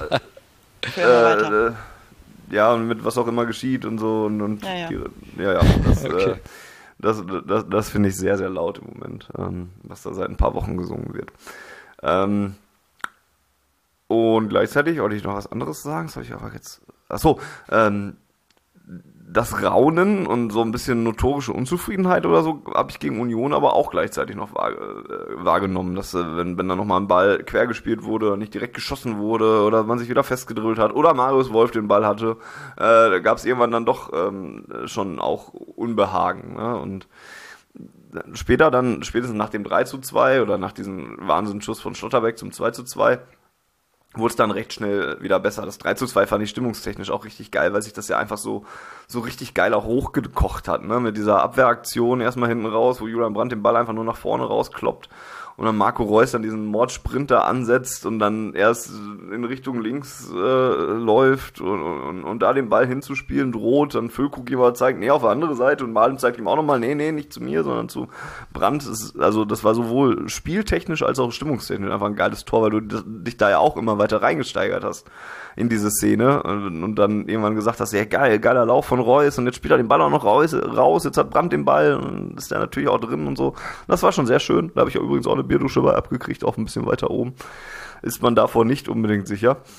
Ähm, ja, und, und deswegen war das einfach auch ein, ein geiles Heimspiel dann im Endeffekt. Ne? Yannick hat schon gesagt, ähm, mit, mit Union, die da noch äh, die Hütte voll gemacht haben und da auch ordentlich abgerissen haben.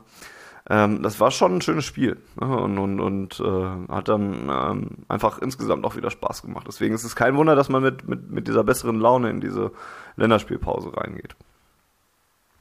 Können wir noch mal einmal bitte, jetzt ist ein kleiner Schwenk von mir, ähm, einmal über Marco Reus reden. Sehr gerne. Ähm, ich hab's, ähm, wenn man sich die Spiele jetzt mal anguckt, vor allem die Spiele, die schwieriger liefen, äh, also Freiburg würde ich dazu zählen, da war, taten wir uns schwer, Freiburg auswärts ist schwer, ähm, da taten wir uns entsprechend schwer auch.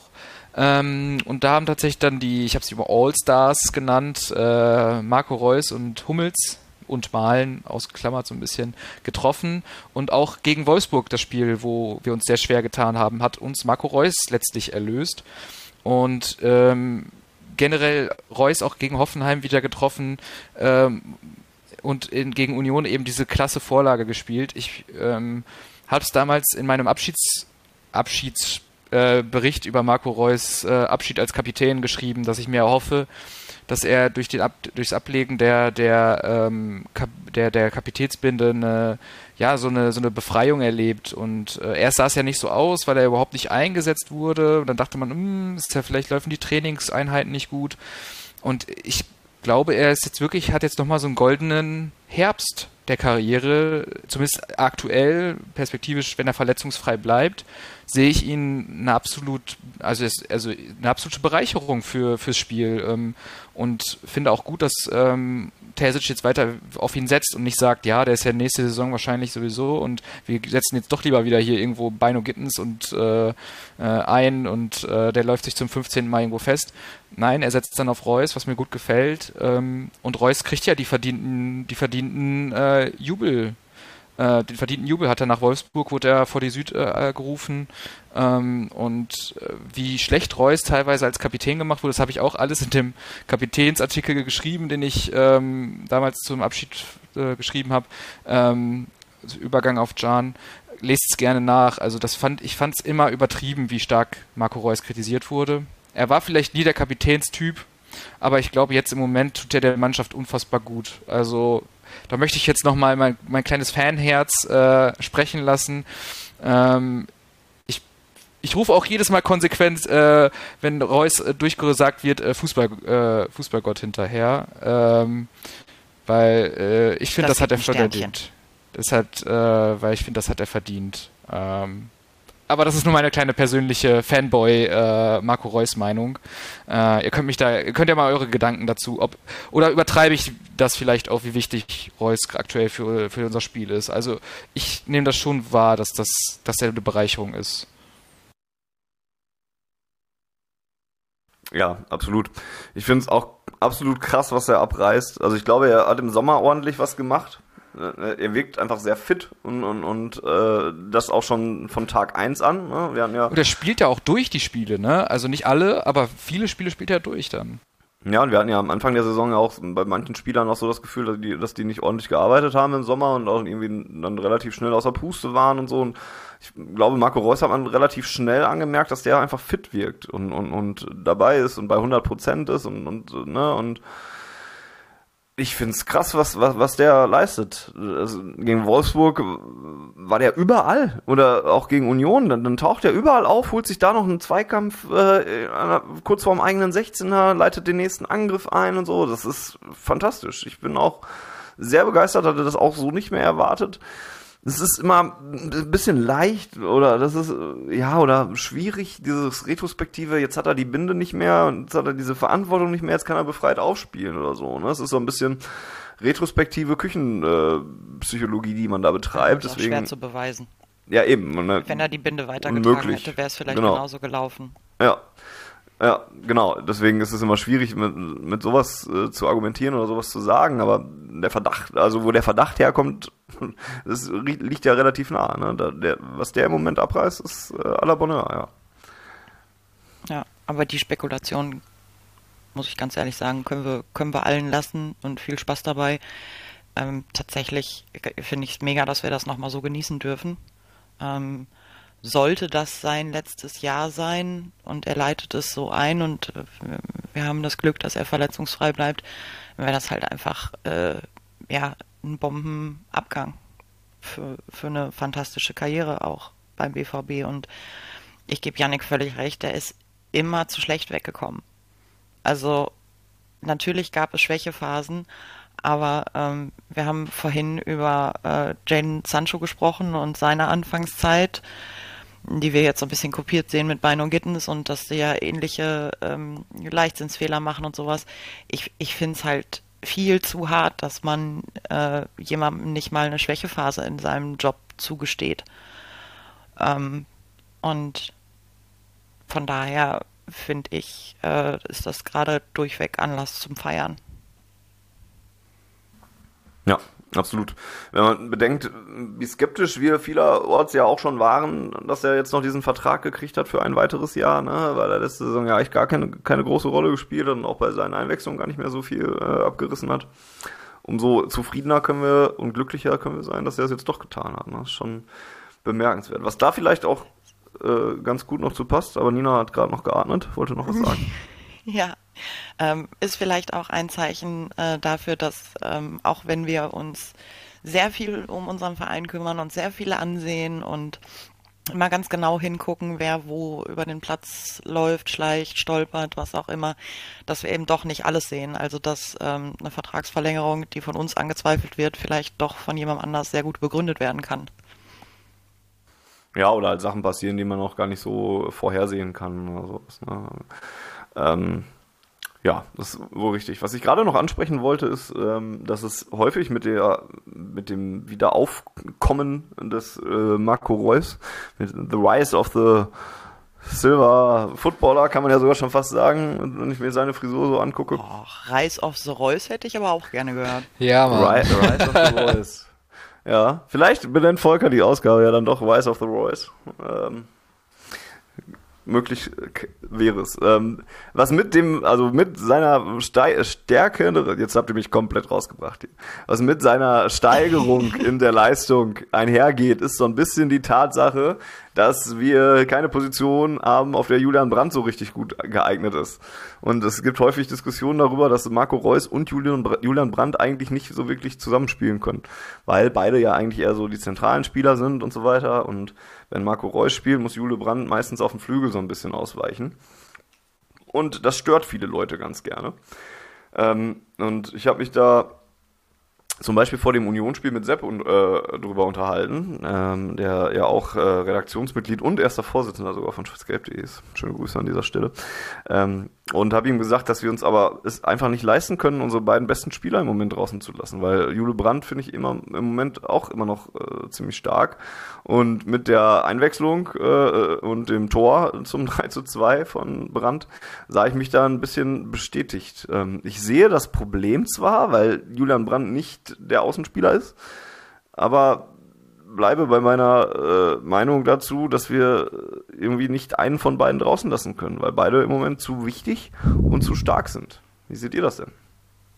Ja, also ich sag mal, dieses, dieses eine Tor, wenn, wenn das ein schwacher Julian Brandt auf der Außenbahn ist, kann ich mit dem sehr gut leben. Ja, okay, Argument. Ja, ein schwacher, ein schwacher Julian Brandt ist wahrscheinlich immer noch besser als ein starker Marius Wolf. Von daher, ähm, ist jetzt nicht positionsgetreu, kein positionsgetreuer Vergleich, aber ähm, nein, warum? Ja, klar, aber klar ist, ist das blöd für Brandt, wenn er dann auf Außen spielen muss. Auf der anderen Seite muss man auch sag, ganz klar sagen, Marco Reus wird nicht jedes Spiel diese Saison machen. Der ist halt im Herbst, hatte ich ja gesagt, im Herbst seiner Karriere, ähm, der wird die ein oder andere belastungssteuerische Maßnahme äh, äh, wahrnehmen müssen und ähm, deswegen wird Brandt auch noch auf seine Position da kommen, auf seine Lieblingsposition. Und ich, ich bin da ehrlich mal so, und ich denke, das wird Tessic auch nach innen verkaufen. Solange wir erfolgreich spielen damit, macht es doch allen Spaß. Und ich kann mir nicht vorstellen, dass Brandt da jetzt super unglücklich ist, wenn, wenn er da außen spielen muss. Hauptsache er spielt, glaube ich, und er spielt, er spielt das ja auch gut. Und ich glaube, solange da der Erfolg da ist, spricht da überhaupt nichts gegen. Mache ich also auch einen Haken äh, an diese Personalie. Wo wir gerade bei Personalien sind, können wir vielleicht noch die letzte, die mir noch im Kopf äh, ähm, umherschwirrt, auch noch ein bisschen abhaken. Denn was ist mit Karim Adeyemi los? Der geht mir auch, also ich habe eben schon eingangs habe ich gesagt, dass äh, Jamie Bino Gittens mich nervt mit seiner Entscheidungsfindung und sowas alles. Karim Adeyemi ist all das mal 100 im Moment. Der, der, das ist ja grauenhaft. Das, also, da war ich zum Beispiel bei Union Berlin auch sehr froh, ähm, dass, dass der gar nicht erst eingewechselt wurde und einfach mal ein Spiel Pause gekriegt hat, komplett so als Denkzettel. Und, und weil er im Moment. Wurde er nicht eingewechselt? Oder ich hab's verschlafen, aber ich glaube nicht. Guckst, guckst gleich gerne noch ich guck, nach. Ich guck mal eben nach. Oder guck du mal nach, während ich hier meine Tirade ein bisschen noch beende. Er, er bringt dem Spiel im Moment einfach absolut nichts. Der, selbst wenn er eingewechselt wird, dann kommt da relativ selten wirklich was äh, bei raus. Er hatte dieses eine Spiel, ich meine gegen Wolfsburg war es, wo er wo er einen Ball relativ knapp am Tor vorbeisetzt. Wenn er reingeht oder so, dann freut man sich wieder dann natürlich darüber und das ändert das dann, ändert die Laune bei ihm und, und, und sein Momentum dann vielleicht natürlich auch ein bisschen. Aber davon abgesehen, ist es echt sehr überschaubar bei ihm. Und dazu wirkt er auch noch so lustlos und nicht motiviert und trabt da über den Platz und so weiter. Der geht mir im Moment sehr, sehr auf die Nerven. Und das ist aber ja auch eine Personalie, wo ich jetzt nicht ganz alleine mit dastehe, weil die Medien da mittlerweile auch schon gemerkt haben und Artikel drüber geschrieben haben, dass was mit ihm so los ist. Ne? Ich hatte mich erst noch gefreut, weil ich gesehen habe, dass er nicht mit zur Nationalmannschaft gefahren ist. Nicht, weil ich ihm das nicht gönnen würde oder sowas, sondern weil er da mal Zeit beim BVB hätte, um sich wieder ein bisschen auf Vordermann zu bringen oder so. Und dann habe ich gelesen, dass er mit zu U21 gefahren ist. Und habe mich meine, meine Freude dann wieder zurückgehalten. Ähm ja, und der, der Junge nervt mich im Moment vielleicht sportlich am meisten. Ja, weil der Spieler mit der Nummer 8 am letzten Son Samstag gar nicht so schlecht gespielt hat und der mich nicht nur Sport, also der nervt mich vor allen Dingen anders und nicht äh, äh, sportlich. Ja. Äh, du hast recht, er wurde nicht eingewechselt. Du hast recht. Na guck, na guck. Aber dafür wurde Gio Reyna mal wieder eingewechselt. Das ist vielleicht mhm. auch eine kurze Erwähnung wert. Das stimmt. Na, aber ich, also, ich, stimme, ich stimme dir voll zu. Äh, ich, da gibt's ja irgendwie, ich habe nur irgendwie gelesen, dass der mit seinen, dass der nur Augen für seine Freundin hat oder so, die ja irgendwie Instagram-Model ist oder so. Das ist so irgendwie so eine Bildschlagzeile. Ich habe keine Ahnung, wie viel Substanz das hat. Ich glaube, wo wir uns alle mhm. darauf einigen können, ist, dass, das, dass der absolut neben sich steht gerade. ähm, was, was den Sportliche angeht. Woran das auch immer liegen mag, das müsste der BVB und er müssen das aus sich klären. Aber er ist im Moment überhaupt keine Option, überhaupt keine Option, irgendwie was fürs Spiel zu tun. Das ist auch schade, weil in der Rückrunde meine ich, mich zu erinnern, da war der auch brutal stark. Ähm, ja, hoffen wir mal, dass er dann vielleicht wieder in die Spur kommt. Ähm, ja, also ich finde es auch anstrengend im Moment. Also es ist, es ist eine sehr schwierige Phase. Ich versuche mich gerade nicht krampfhaft an das Ende der letzten Saison zu erinnern, sondern eher an den Anfang und habe so das Gefühl, so groß ist der Unterschied gar nicht. Ähm, aber muss jetzt kurz was dazu sagen, dass das an seiner Freundin liegen soll. Leute, ganz ehrlich, rafft euch mal. Die Freundin ist jetzt schuld, dass er nicht performt. Hat seine Mutter ihn vielleicht nicht gut erzogen oder hat seine Oma ihm die falschen Süßigkeiten gekauft? Also der Junge steht selber auf dem Platz und das hat er tatsächlich Glückwunsch dazu auch so formuliert ähm, in einem Interview und hat gesagt, das, das hat äh, mit niemandem was zu tun, außer mit mir, weil ich stehe auf dem Platz. Ähm, aber diese misogyne Scheiße nervt halt höllisch. Musste ja, es raus. ist halt, halt, halt so dieses, ne, also Loredana ist ja noch nicht mal, also die kenne ich sogar noch vom, vom Namen her, mit der er zusammen ist und dann machen zwei bekanntere äh, Personen machen ihre Beziehung öffentlich und dann hat man den Krams halt. Ne? Das hast du bei Mats Hummels und, und, und Kati Hummels hast du das, das und, und, so ist es dann halt bei der ersten Schwächephase von Karim Adeyemi natürlich auch, dass Loredana jetzt schuld ist und dann wird's halt, ist, das ist noch viel schlimmere retrospektive Küchenpsychologie als das, was wir eben bei Marco Reus schon und der Kapitänsbinde schon gesagt haben. Und hier wird's dann halt noch absurder. Dann habe ich gestern noch ein Video gesehen, wo Loredana in, äh, irgendwie erklärt, wie sie Adeyemi kennengelernt hat, dass sie den um 4 Uhr noch zum Döner schicken geholt hat oder so. Und der erste meinte, ja, kein Wunder, dass er nur Scheiße spielt, wenn er um 4 Uhr noch Döner frisst. Oder äh, was weiß ich. Ja, und wenn wir auf dem Niveau uns äh, mit unseren Spielern beschäftigen, dann bin ich auch raus irgendwie, weil das äh, dann dann rede ich lieber über Jaden Sancho, der 4 Uhr nachts dann noch Fortnite spielt oder sowas. Und auch das ist ja schon übertrieben. Ne? Und ja, also Aber Nina, Nina hat es gerade schon richtig gesagt. Erinnern wir uns an die Hinrunde. Letzte Saison.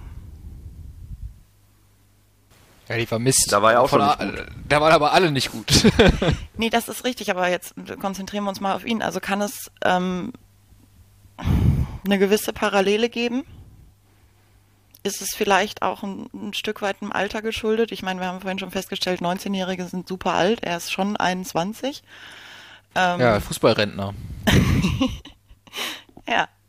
Ähm, würde es vielleicht Sinn machen, dass das was ist, was er noch durchaus lernen kann, dass Hab, haben wir ja gesagt. Eines, eines Marco Reus, den wir gerade dafür gelobt haben, in welcher Form er aus der Pause gekommen ist, der offensichtlich sehr, sehr fit ist, ähm, einen, einen Mittelweg gefunden hat zwischen Urlaub und, und fit bleiben und dass das ähm, und fokussiert, also nicht nur körperlich fit, sondern halt auch, ja, geistig, spielintelligenzmäßig fit, ähm, dass das eine Entwicklung ist, die äh, ja für Karim einfach noch zu gehen ist.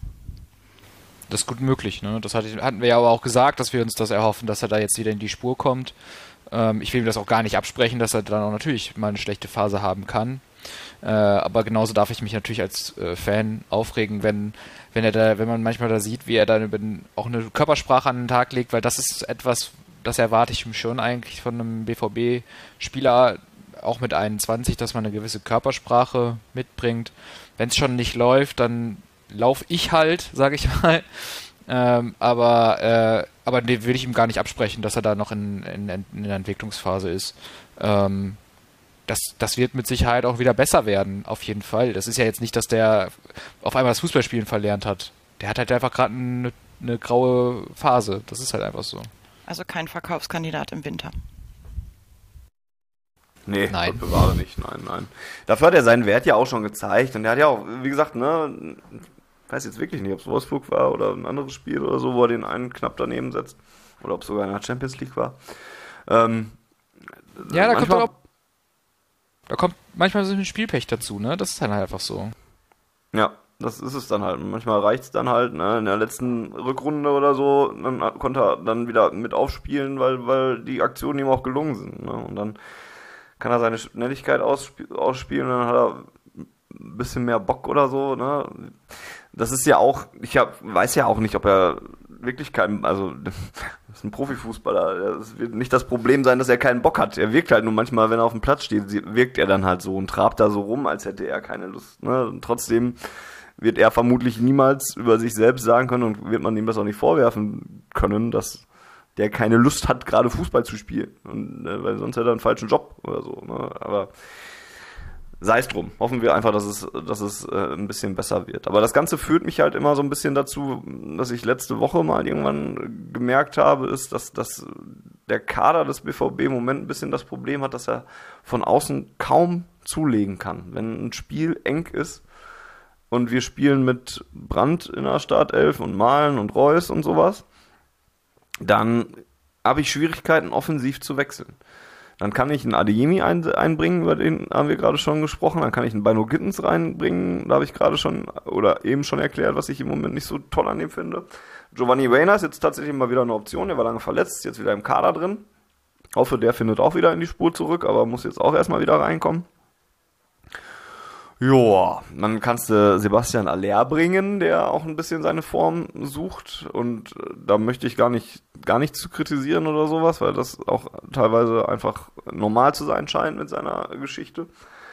Ähm, aber da habe ich dann halt letztes Mal oder nach irgendeinem hart umkämpften, ich glaube im Rahmen des Milan-Spiels ist es mir aufgefallen, mhm. weil wir mhm. gut gespielt haben und dann aber Einwechslungen gebracht haben und es war so keiner, wo ich gedacht habe, ja, der kommt jetzt drauf, jetzt kommt noch mal ein Ruck, weil kann im Moment keiner und das ist ärgerlich. Es ist noch nicht mal so, dass es der Kader nicht hergeben würde, aber die Spieler, die man dann bringen könnte, sind es im Moment irgendwie nicht. Ja, es ist ja auch unter anderem äh, Mokoko ist ja, da war ja auch der Stürmer, den man hinter Alea auch aufbauen wollte, der jetzt auch einfach irgendwie in seinem Alter völlig okay, völlig normal. Ich will es jetzt auch nochmal betonen. Das soll, äh, ne, das, äh, das ist jetzt scheinbar so ein bisschen der Running Gag dieser Serie oder dieser ja. Folge. Aber ähm, der ist ja auch noch mega jung, ne? Aber der ist bringt auch im Moment halt keinen Impact mehr. Das kann man ja auch einfach mal kurz so festhalten, ohne dass ohne dass der Spieler auch irgendwie ein Verkaufskandidat wäre oder irgendwie sowas. Ne? Also das ist auch nicht der Fall. So, das, das war auch gerade ironisch dazu. von mir.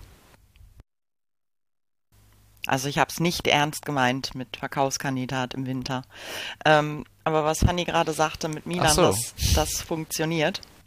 Ähm, und zwar äh, ist das genau das Spiel, wo wir dann gegen Ende äh, gewechselt haben und ähm, Bino Gittens ist für, für, für Malen rein Matcher für Reus und, ähm, und dann hatte Bino Gittens tatsächlich eine ziemlich gute Szene. Aber es ist, ähm, ja, wie wir auch vorhin schon besprochen haben, dann leider nicht von Glück gekrönt. Und ähm, wenn wir uns in der Bundesliga mal ein bisschen umgucken, funktioniert es ja durchaus für manche Spieler, ähm, sich in so einen Rausch zu spielen. Ähm, irgendwo im Süden Deutschlands in einer schwäbischen Region errechnet man sich ja schon eine äh, Torschützenkrone ähm, mit 68 Toren, wenn die Quote weiter so läuft. Und, ähm, Echt, aber hat Harry Kane doch ganz schön Rückstand zu äh, Girassi aus Stuttgart. ja, genau, deswegen. Und dann hat es vielleicht auch irgendwann eine gewisse Selbstverständlichkeit. Also ich habe es jetzt letztens jemand sagen hören, ähm, dass das schon um mal wieder was Positives zu sagen, äh, schon ganz ordentliches, was wir uns gerade erkämpfen und erarbeiten und erquälen. Ähm, wenn dann aber irgendwann nochmal eine gewisse Selbstverständlichkeit dazukommt, kann das auch alles noch viel, viel cooler werden. Und ähm, das ist eigentlich tatsächlich auch die Sicht, die ich äh, vertreten wollen würde, dass das zwar im Moment noch ein bisschen knirscht, viel weniger als noch in der letzten Länderspielpause zugegebenermaßen, aber dass halt da auch noch echt Chancen bestehen, ähm, sich noch weiter zu verbessern und ähm, ja, dass das uns noch sehr, sehr viel Freude machen kann. Ja, wenn wir uns erstmal in so einen richtigen, wenn wir einen Flow kriegen, der ja sich jetzt gerade andeutet, dass wir einen Flow kriegen mit, mit dem Siegen, mit den Punkten kommt die Selbstsicherheit und mit den Ergebnissen natürlich. Und äh, wenn wir dann so einen Flow kriegen, dann spielt es auch, das, das überträgt sich dann auch, in Klammern hoffentlich, auf die äh, Spieler, wo es eben gerade eh Schwierigkeiten gibt, eben Adiemi, Bino Kittens, äh, Mukoko und Malen, dass die dann auch jetzt die Zeit finden, um wieder in die Spur zu kommen. Und dann könnte man aus sogar noch mehr aus den Vollen schöpfen und das ist ja, ich glaube, die Entwicklung ist aktuell einfach grundpositiv. Also ich würde das Paris-Spiel ausklammern, das war, ähm, ich weiß gar nicht, das war jetzt, ähm, glaube ich, das war das direkt nach dem Heidenheim-Spiel oder ich will jetzt, äh, ist es auch schon spät. Ähm, auf jeden Nee, Fall. Das, das war nach Freiburg. Ah ja, genau, nach Freiburg. Ähm, das fand ich, das war ein, ein, ein äh, Ausreißer nach unten von der Leistung. Also nicht von der Leistung, Leistung. Also wir haben nicht schlecht gespielt. Wir haben nur sehr defensiv, sehr ängstlich gespielt. Manche würden sagen feige. Angsthasenfußball habe ich auch gelesen. Ähm, Soweit würde ich tatsächlich nicht gehen. Ich fand's, ich habe die Idee verstanden, äh, die Terzic verfolgt hat, aber es war letztlich nicht erfolgreich. Und da hatten wir auch wieder Pech mit dem ersten Elfmeter, mit dem Hand von, äh, Handspiel von, von Süle. Und dann hat uns natürlich unser Ex-Spieler noch einen reingehauen. Ja, das war auch gut gespielt dann und letztlich verdient auch 2-0 verloren. Ähm, aber das fand ich trotzdem, es war ein Ausreißer. Wenn man jetzt rückblickend guckt, war es halt wirklich ein Ausreißer. Die alle anderen Spiele danach ähm, und auch davor, das Spiel gegen Freiburg, waren absolut völlig in Ordnung Spiele, wenn man so will. Also, ähm, und deswegen bin ich eigentlich ganz optimistisch, dass wir da in so einen, in so Flow kommen jetzt. Und da weiß man auch nicht, was noch möglich ist in der Champions League und Bundesliga. Ja, aber lass uns da dann auch ruhig mal bei bleiben, weil ich glaube, die Bundesligaspiele, ohne dass wir jetzt ein, einzeln gesprochen haben, ich glaube, die wichtigsten Aspekte davon haben wir äh, schon fast besprochen. Könnte noch höchstens über die gelb-rote Karte von Benze Baini in Hoffenheim sprechen, wo wir äh, das bekommen haben, worüber wir uns alle Sorgen gemacht haben, weil das eben auch schon eine richtig dumme gelb-rote Karte war. Wenn auch ein bisschen zweifelhaft. Ähm, aber vielleicht können wir es dabei auch äh, belassen. Das Riasson-Solo müssen wir dann noch einmal äh, das hatten wir an dieser Stelle nochmal erwähnen. Ja, das hatten ja. wir schon angesprochen, aber war schon geil. War schon das geil. War schon geil, das stimmt, ja. Ähm, und dann, dann würde ich nämlich bei der Champions League äh, einhaken. Da hast du jetzt schon angesprochen, wir haben in Paris kein ganz so gutes Spiel gemacht. Ne? Waren da vor allen Dingen für mich in den Offensivaktionen einfach viel zu unklar und haben viel zu schlechte Bälle nach vorne gespielt. So an sich die Grundidee fand ich da auch nachvollziehbar bei einer so starken Mannschaft wie Paris, aber dann musst du halt nach vorne viel sauberer arbeiten, als wir das getan haben. Ne? Und dann verlierst du da am Ende. Ja, okay, kann passieren. Und das Spiel gegen Mailand war eigentlich ein gutes Spiel, ein guter Abend und, und ja, da verpasste man äh, halt auch nur vorne irgendwie was Sinnvolles draus zu machen. Auch da fehlten so die letzten Aktionen, da gab es ja gar keine richtig ganz großen Torchancen, Torszenen. Ähm, auf beiden Seiten ja schon fast. Ne? Und dann ist es irgendwie ein ärgerliches 0 zu 0, irgendwie auch ein leistungsgerechtes 0 zu 0 gewesen. Ähm, aber weil es gerade so um Optimismus und Pessimismus ging, ähm, um die Champions League muss man sich aber schon ein bisschen Sorgen machen, finde ich. Weil jetzt haben wir zwei Spiele rum und haben ein Heimspiel rum. In dass wir in Paris nichts holen, steht, glaube ich, so auf der Rechnung drauf. dass es äh, nichts Schlimmes und passiert und äh, hat jetzt erstmal keine negativen Konsequenzen. Dass wir aber gegen äh, Mailand nicht gewonnen haben, ist schon ein bisschen ärgerlich, wenn man denn weiterkommen will in dieser extrem schwierigen Gruppe. Ähm, auch weil Newcastle ja nun mal äh, mit Paris den Boden aufgewischt hat. Jetzt spielen wir zweimal gegen Newcastle und müssen die beide eigentlich schon fast gewinnen oder so, damit es in der Gruppe noch wirklich weitergehen soll. Ne? Und dann hast du noch ein Heimspiel gegen Paris und äh, ein Auswärtsspiel in Mailand noch vor der Brust. Das ist mit dem Pünktchen, das wir da jetzt bisher aus den ersten beiden Spielen gemacht haben, ist das echt schon nicht dünner geworden, das Brett, was wir da bohren müssen, sondern eher dicker. Aber äh, das, das, darf Nina mir jetzt gerne schmackhaft reden, weil die ist ja die Optimistin in dieser Runde. Die kann mir jetzt erklären, warum wir in der Champions League doch noch Gruppensieger werden. Also Optimistin und, und Realitätsverlust, da ist dann doch noch ein, ein bisschen was zwischen. Ähm, mir ging es nur eher darum zu sagen, dass wir in unserer letzten Runde eigentlich in der realistischen Version mit einer relativen Packung äh, in Paris gerechnet haben. ähm, wenn man jetzt mal den unglücklichen Elfmeter abzieht, dann ist das eine relativ knappe Niederlage gewesen. Und ähm, so wie Milan sich gerade mit dem Stadtrivalen an der Spitze tummelt in der italienischen Liga, finde ich 0 zu 0 auch kein wirklich schlechtes Ergebnis. Die Gruppe ist halt extrem stark und dafür aber noch super eng. Also ich ähm, würde jetzt vorsichtig behaupten, wenn ähm, man nach der Auslosung äh, einen Tabellenstand mit der äh, nach dem, nach dem zweiten Spieltag hätte tippen müssen, dann hätten viele gesagt, also Dortmund null Punkte und ähm, ja, auf jeden Fall mal über fünf zu null Gegentore. Und von daher bin ich trotz der nicht perfekten Ausbeute aus diesen beiden Spielen eigentlich immer noch zufrieden, weil wir noch nicht chancenlos abgeschlagen sind.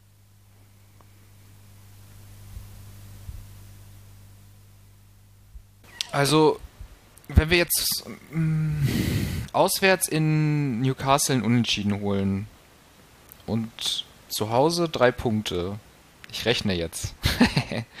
Nein, haben wir also, fünf. dann haben wir fünf. Und dann halte ich, also du hast ja gesagt, wir brauchen schon zwei Siege jetzt in den nächsten zwei Spielen. Das glaube ich, würde ich relativieren. Also ich würde sagen, ein Unentschieden jetzt aus, jetzt wäre eine stabile Leistung und dann drei Punkte zu Hause, dann ist alles offen. Für meine Begriffe. Hängt natürlich ein bisschen davon ab, wie Aber dann hast du fünf Punkte, Punkte spielst noch in Mailand und zu Hause gegen Paris. Also, wenn Paris gebe ich, ich dir, wenn Paris am sechsten Spieltag schon weiter ist. Sieht es aber jetzt im Moment auch noch nicht so unbedingt nach aus. Mhm. Ja. Paris fand ich aber. Sorge. Paris fand ich, ähm, ob, das lag natürlich auch ein bisschen an unserer Spielweise, aber ich fand Paris gar nicht so brutal stark. Und wenn wir dann im Westfalenstadion sind, da kann was möglich sein, wenigstens ein Punkt auch. Aber jetzt. Aber nur mit Punkten kommst du nicht weiter. Dann hast du sechs Punkte und das Auswärtsspiel in Mailand. Stimmt. Mit sechs Punkten wird es auch langsam eng. Und Auswärtsspiel in Mailand. Mh. Hm. Ja, das stimmt. Also ist das Ziel. Europa League um ist ja auch ganz schön. Wollte gerade fragen. Ist es, ist es verloren? Ist ja. es, ähm, ich habe mich damit auch um, um, umgetrieben, weil ich habe auch äh, ein paar Stimmen gehört nach, dem, nach, nach diesem Mailand-Spiel, wo, wo dann schon gesagt wurde, hm, sind wir jetzt eigentlich schon fast raus oder sowas. Müssen wir sehen, dass wir in der Euroleague kommen. Ich habe auch gedacht, so meine erste Inst mein erster äh, Instinkt war auch, hey, es sind gerade erstmal zwei Spiele rum. Äh, komm mal klar, ist doch alles äh, eng in der Gruppe und sowas alles, ne? Ist ja noch alles drin. Aber wenn ich ein bisschen drüber nachdenke und auch so überlege, wann der BVB mal auswärts international mal zuletzt ein gutes, also ein richtig gutes Ergebnis geholt hat und ein Auswärtssieg in Newcastle oder in Mailand wäre ein richtig gutes Ergebnis. Kein Unentschieden, sondern ein Auswärtssieg in einer von den beiden Städten. Dann ist das schon lange her.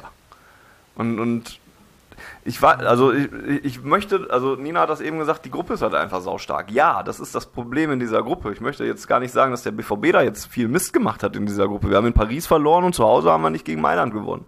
Das ist erstmal nicht so schlimm. Das sind zwei absolute Spitzenmannschaften in Europa oder so. Ne? Aber nichtsdestotrotz, es ändert ja nichts daran, dass der BVB es gerade super schwer hat, in dieser Gruppe noch irgendwas zu reißen. Deswegen meine Frage. Was ist unsere Prämisse? Ist das Ausscheiden aus der Champions League in der Gruppe schon eine Katastrophe oder wäre ein dritter Platz noch richtig geil? Ich, ja, ich könnte mit einem dritten Platz richtig, in der Gruppe richtig wahrscheinlich geil. lieben. Richtig, genau, richtig geil würde ich jetzt wahrscheinlich nicht sagen. Richtig geil wäre weiterkommen. Äh, ja. ähm, dritter Platz wäre ist Minimalziel. Ja, ausscheiden genau. wäre schon ausscheiden wäre enttäuschend. Ich finde ausscheiden wäre schon enttäuschend. Ein bisschen. Ja, ja weil du halt Fußball spielst, weil du halt Fußball spielst, um was zu erreichen. Und wenn ja. dann und dann ist halt, ja, ja man, ich würde auch jetzt nicht heulend ins Bett gehen, wenn wir jetzt Vierter werden in der Gruppe und dann halt nicht in der Euroleague landen, um da im 16. Finale bei, weiß ich nicht, wer da so drin ist, rauszufliegen. Aber irgendwie, man spielt ja Fußball, um was zu erreichen. Und dann fühlt sich so ein vierter Platz auch in einer extrem schweren Gruppe dann halt nicht, nicht gut an. Weil wir ja heute relativ viel über Alter reden. Wer von euch kennt denn noch die Rocky-Filme? Wer kennt denn noch diesen übergedopten ähm, ich glaube, von Dolph Lundgren wurde er gespielt. Komplett aufgepumpten äh, ach was weiß ich, irgendwie so ein Boxer, gegen den er dann da antritt, der ist fünfmal so groß wie er und dreimal so breit. Ist, so, so ein bisschen ist das mein Gefühl in dieser Gruppe, weil äh, natürlich stehen wir auf dem Rasen und natürlich spielen wir alle das gleiche Spiel und spielen Fußball. Und wie du gerade schon sagtest, ähm, die letzte große Überraschung von uns ist eine Weile her. Auf der anderen Seite fände ich, wenn du halt gegen so einen Haufen gedopter, überzüchteter antrittst, ähm, wenn du da einen von rausschmeißen kannst, ist das eine coole Nummer. Also wenn wir es in die Europa League schaffen, dann, wie du sagtest, gerade du gehst nicht heulend ins, heulend ins Bett, wenn wir rausfliegen. Also ich gehe glücklich ins Bett, wenn wir in, in die Europa League kommen. Ja, nee, das würde ich dann auch nicht sagen. Also, vor allen Dingen, weil in der Champions League, da halt, kämpfen halt auch nur die Steroidhunde. Also, das sind ja, und, und, und wir sind ja auch einer davon. Wir nehmen nicht die ganz krassen Mittelchen, aber so ein bisschen, ein paar Pillen schlucken wir ja auch, ne, damit wir da noch rankommen.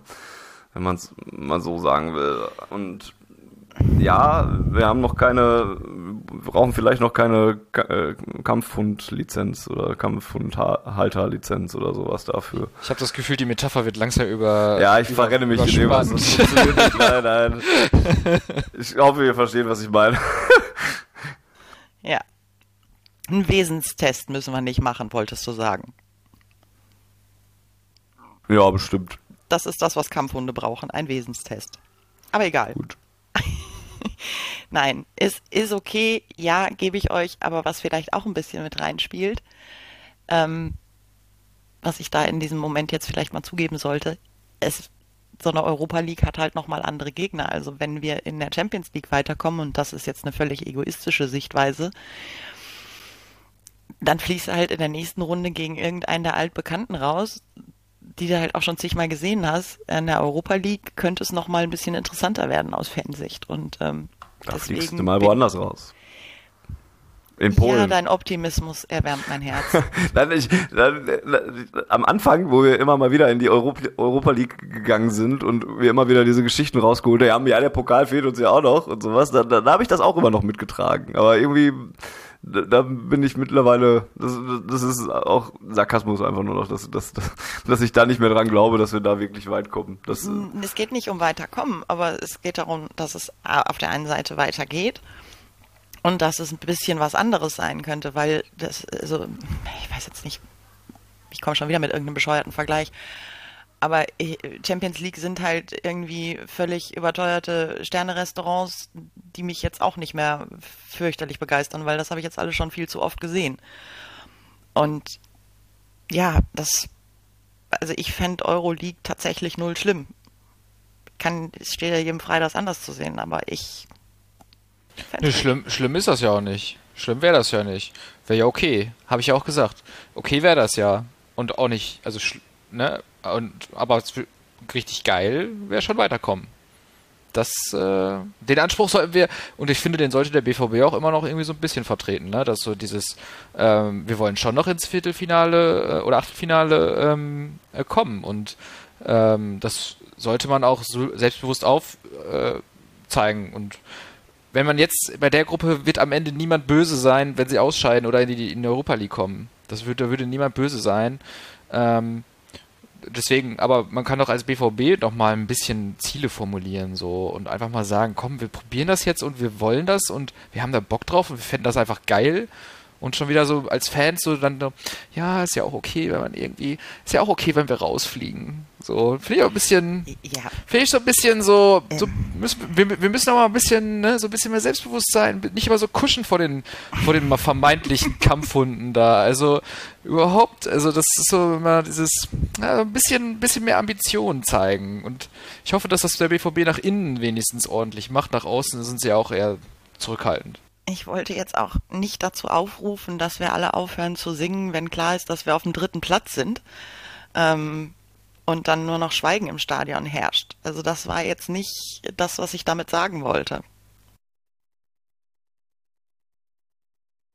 Ich glaube, also ich glaube, wir haben uns auch alle gegenseitig verstanden und, und, und verstehen unsere Sichtweise. Ähm, wir drehen uns gerade, fürchte ich, da ein bisschen äh, im Kreis zu.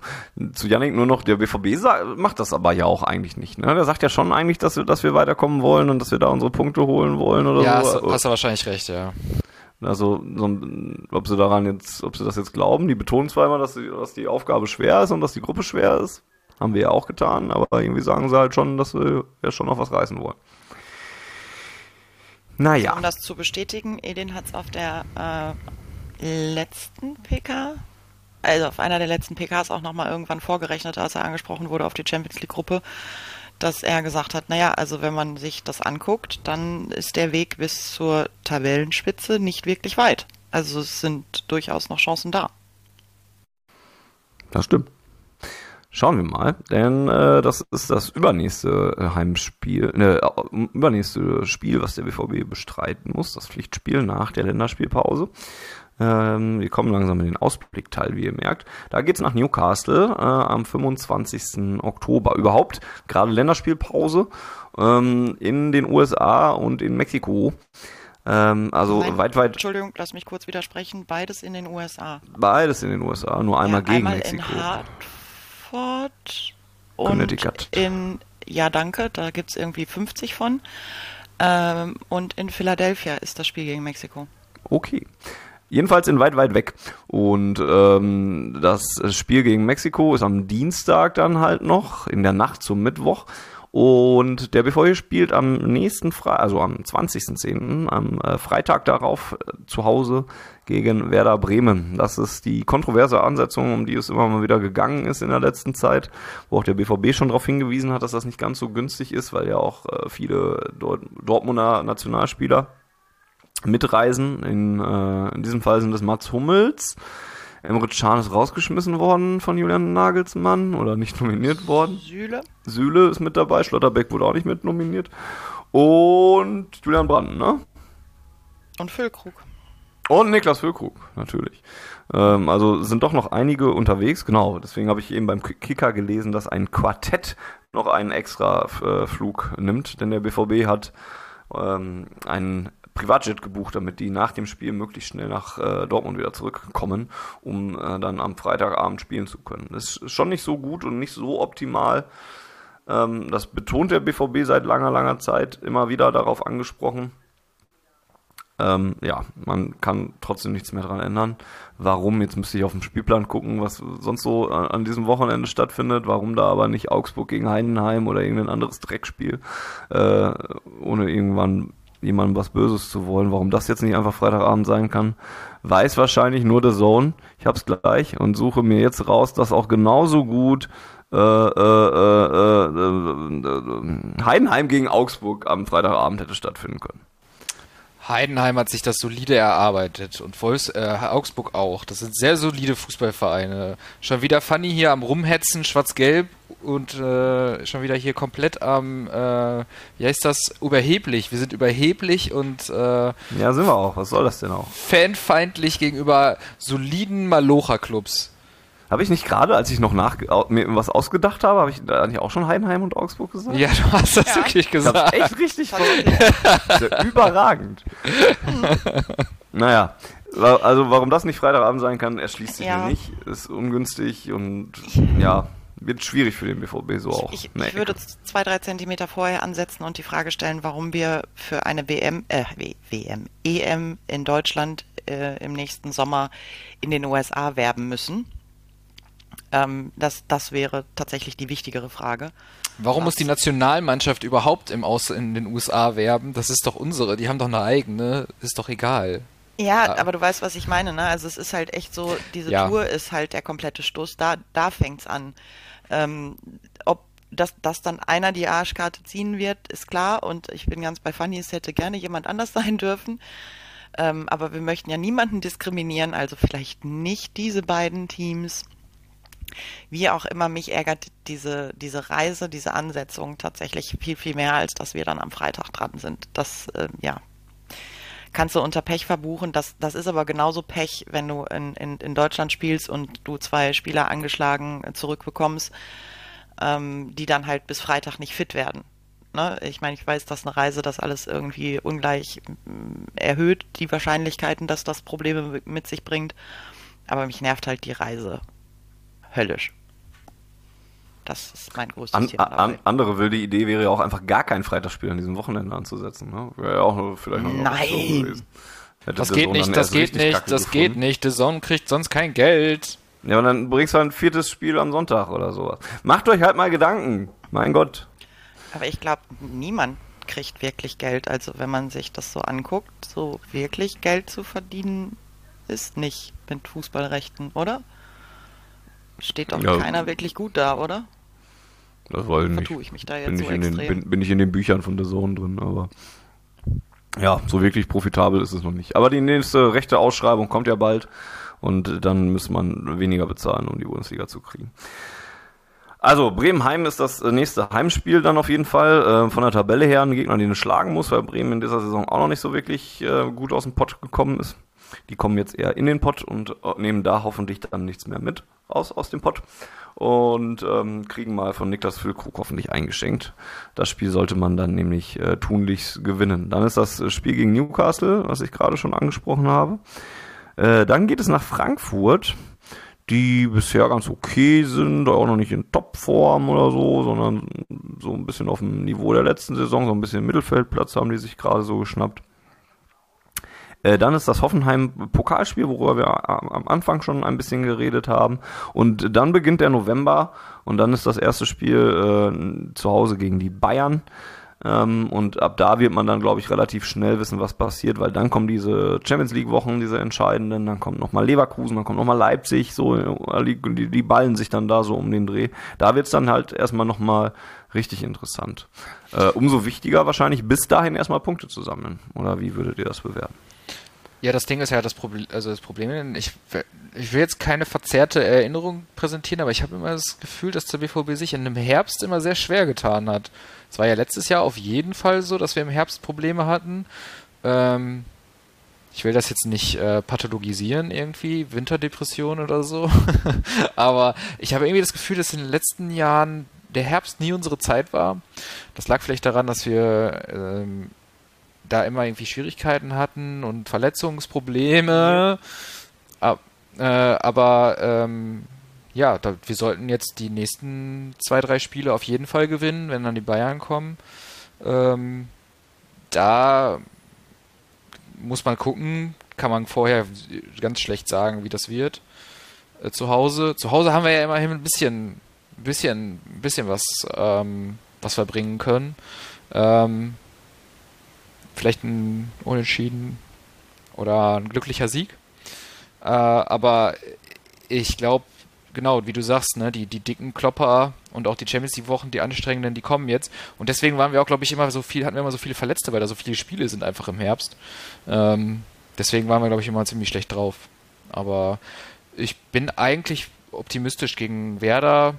Da habe ich immer noch das Trauma von letzter Saison mit dem Heimspiel, äh, steckt mir immer noch in den Knochen, ähm, mit, dem, mit dem 3 zu 2. Aber ähm, das haben wir ja schon in der Rückrunde wieder wettgemacht. Ich denke mal, da sollte es auch keine bösen Erinnerungen mehr geben. Und ähm, da sehe ich eigentlich kein Problem. Hoffenheim im Pokal ist ein Pflichtsieg. Das, das call ich jetzt einfach mal so. Ähm, die haben wir auswärts in Unterzahl geschlagen. Da sollten wir zu Hause im Pokal ähm, tunlichst dasselbe tun. Bitte aber vollzählig diesmal. Und ähm, ja, und dann, ja, Frankfurt auch nicht gut drauf. Also nicht besonders gut zumindest. Auch schlagen. Und Bayern gucken, was kommt und nehmen, was geht. Fertig. Dann wäre ich, dann wäre ich, ey, dann wäre ich so Nina-Style übelst happy.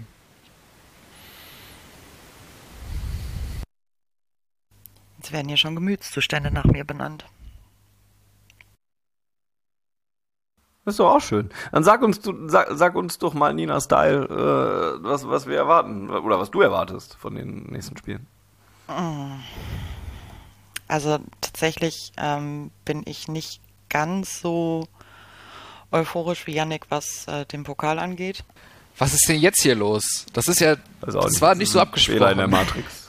Das geht doch Nein, gar nein, nicht. das hat, das hat ähm, nichts damit zu tun, dass ich nicht an einen Sieg glaube. Es ist nur so, dass ich nicht finde, dass das so ein ähm, Must-Win-Ding ist, äh, weil ja, Hoffenheim schon ziemlich gut drauf ist in dieser Saison und ähm, ich, ich denke schon, dass wir das zu Hause hinkriegen, aber es ist halt kein Selbstläufer.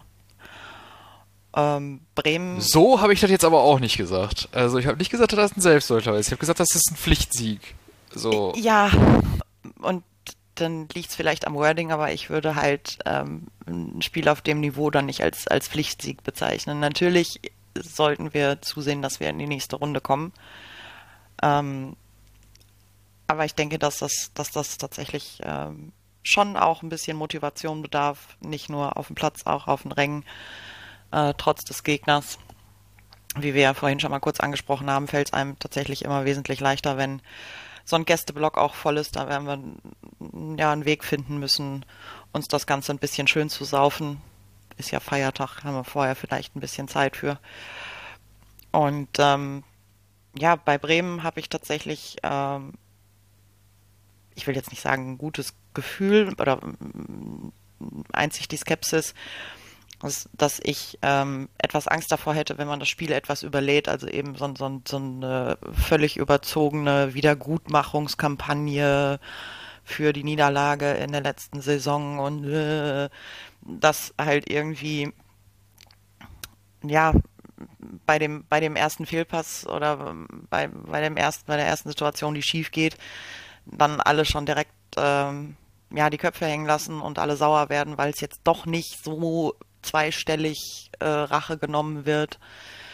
Ähm, ja, das, das Also die so Gefahr sehe ich ehrlich gesagt nicht, weil wir da, wie gesagt, in, ich hatte ja schon gesagt, im Rückspiel haben wir da schon uns revanchiert. Ähm, jetzt natürlich nicht fünfstellig oder so, aber ähm, ich finde, ich glaube, die Sache ist eigentlich relativ vom Tisch.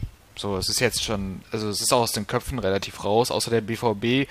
Wer darf jetzt auf jeden Fall nochmal aufwärmen auf ihren Social Media Kanälen, da kann man ganz, stark von ausgehen. Aber ähm, ich glaube, bei uns ist das, wird das nicht mehr groß Thema sein.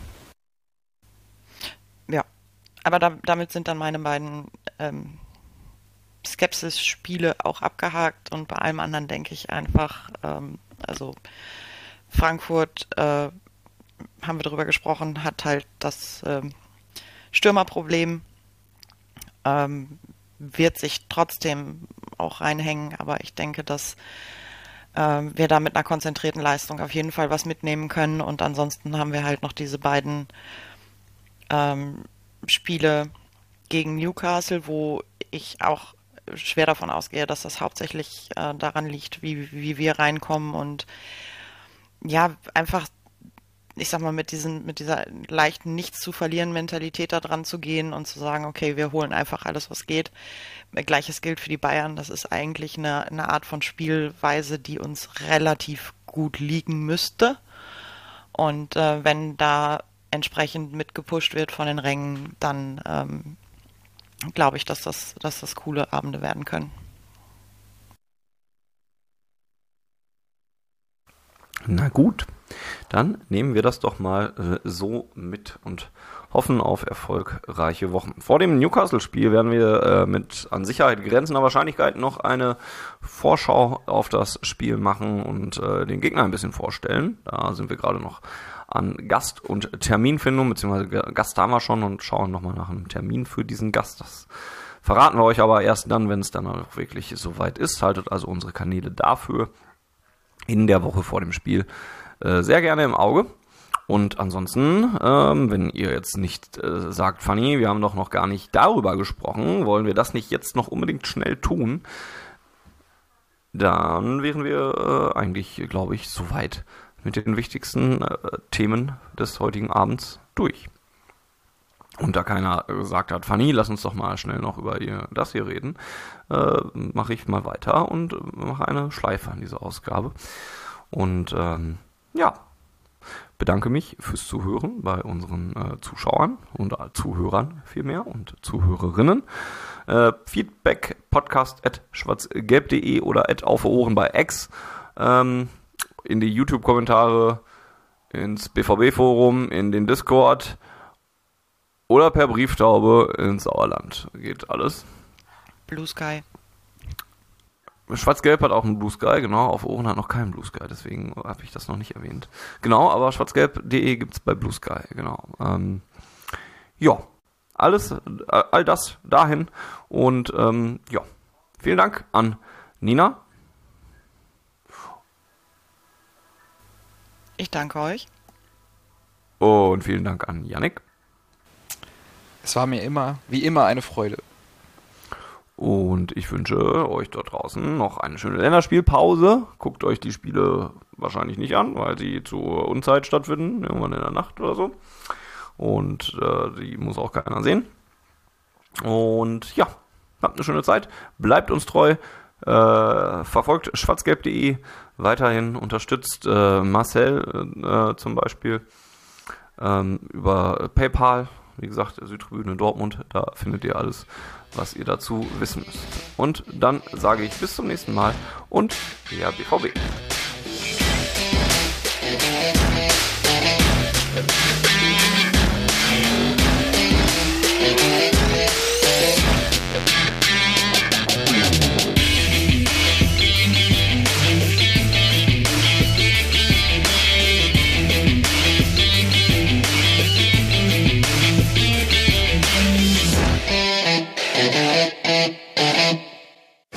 Zuhörerzahl, wie immer präsentiert von schwarzgelb.de, dem Fanzine über Borussia Dortmund.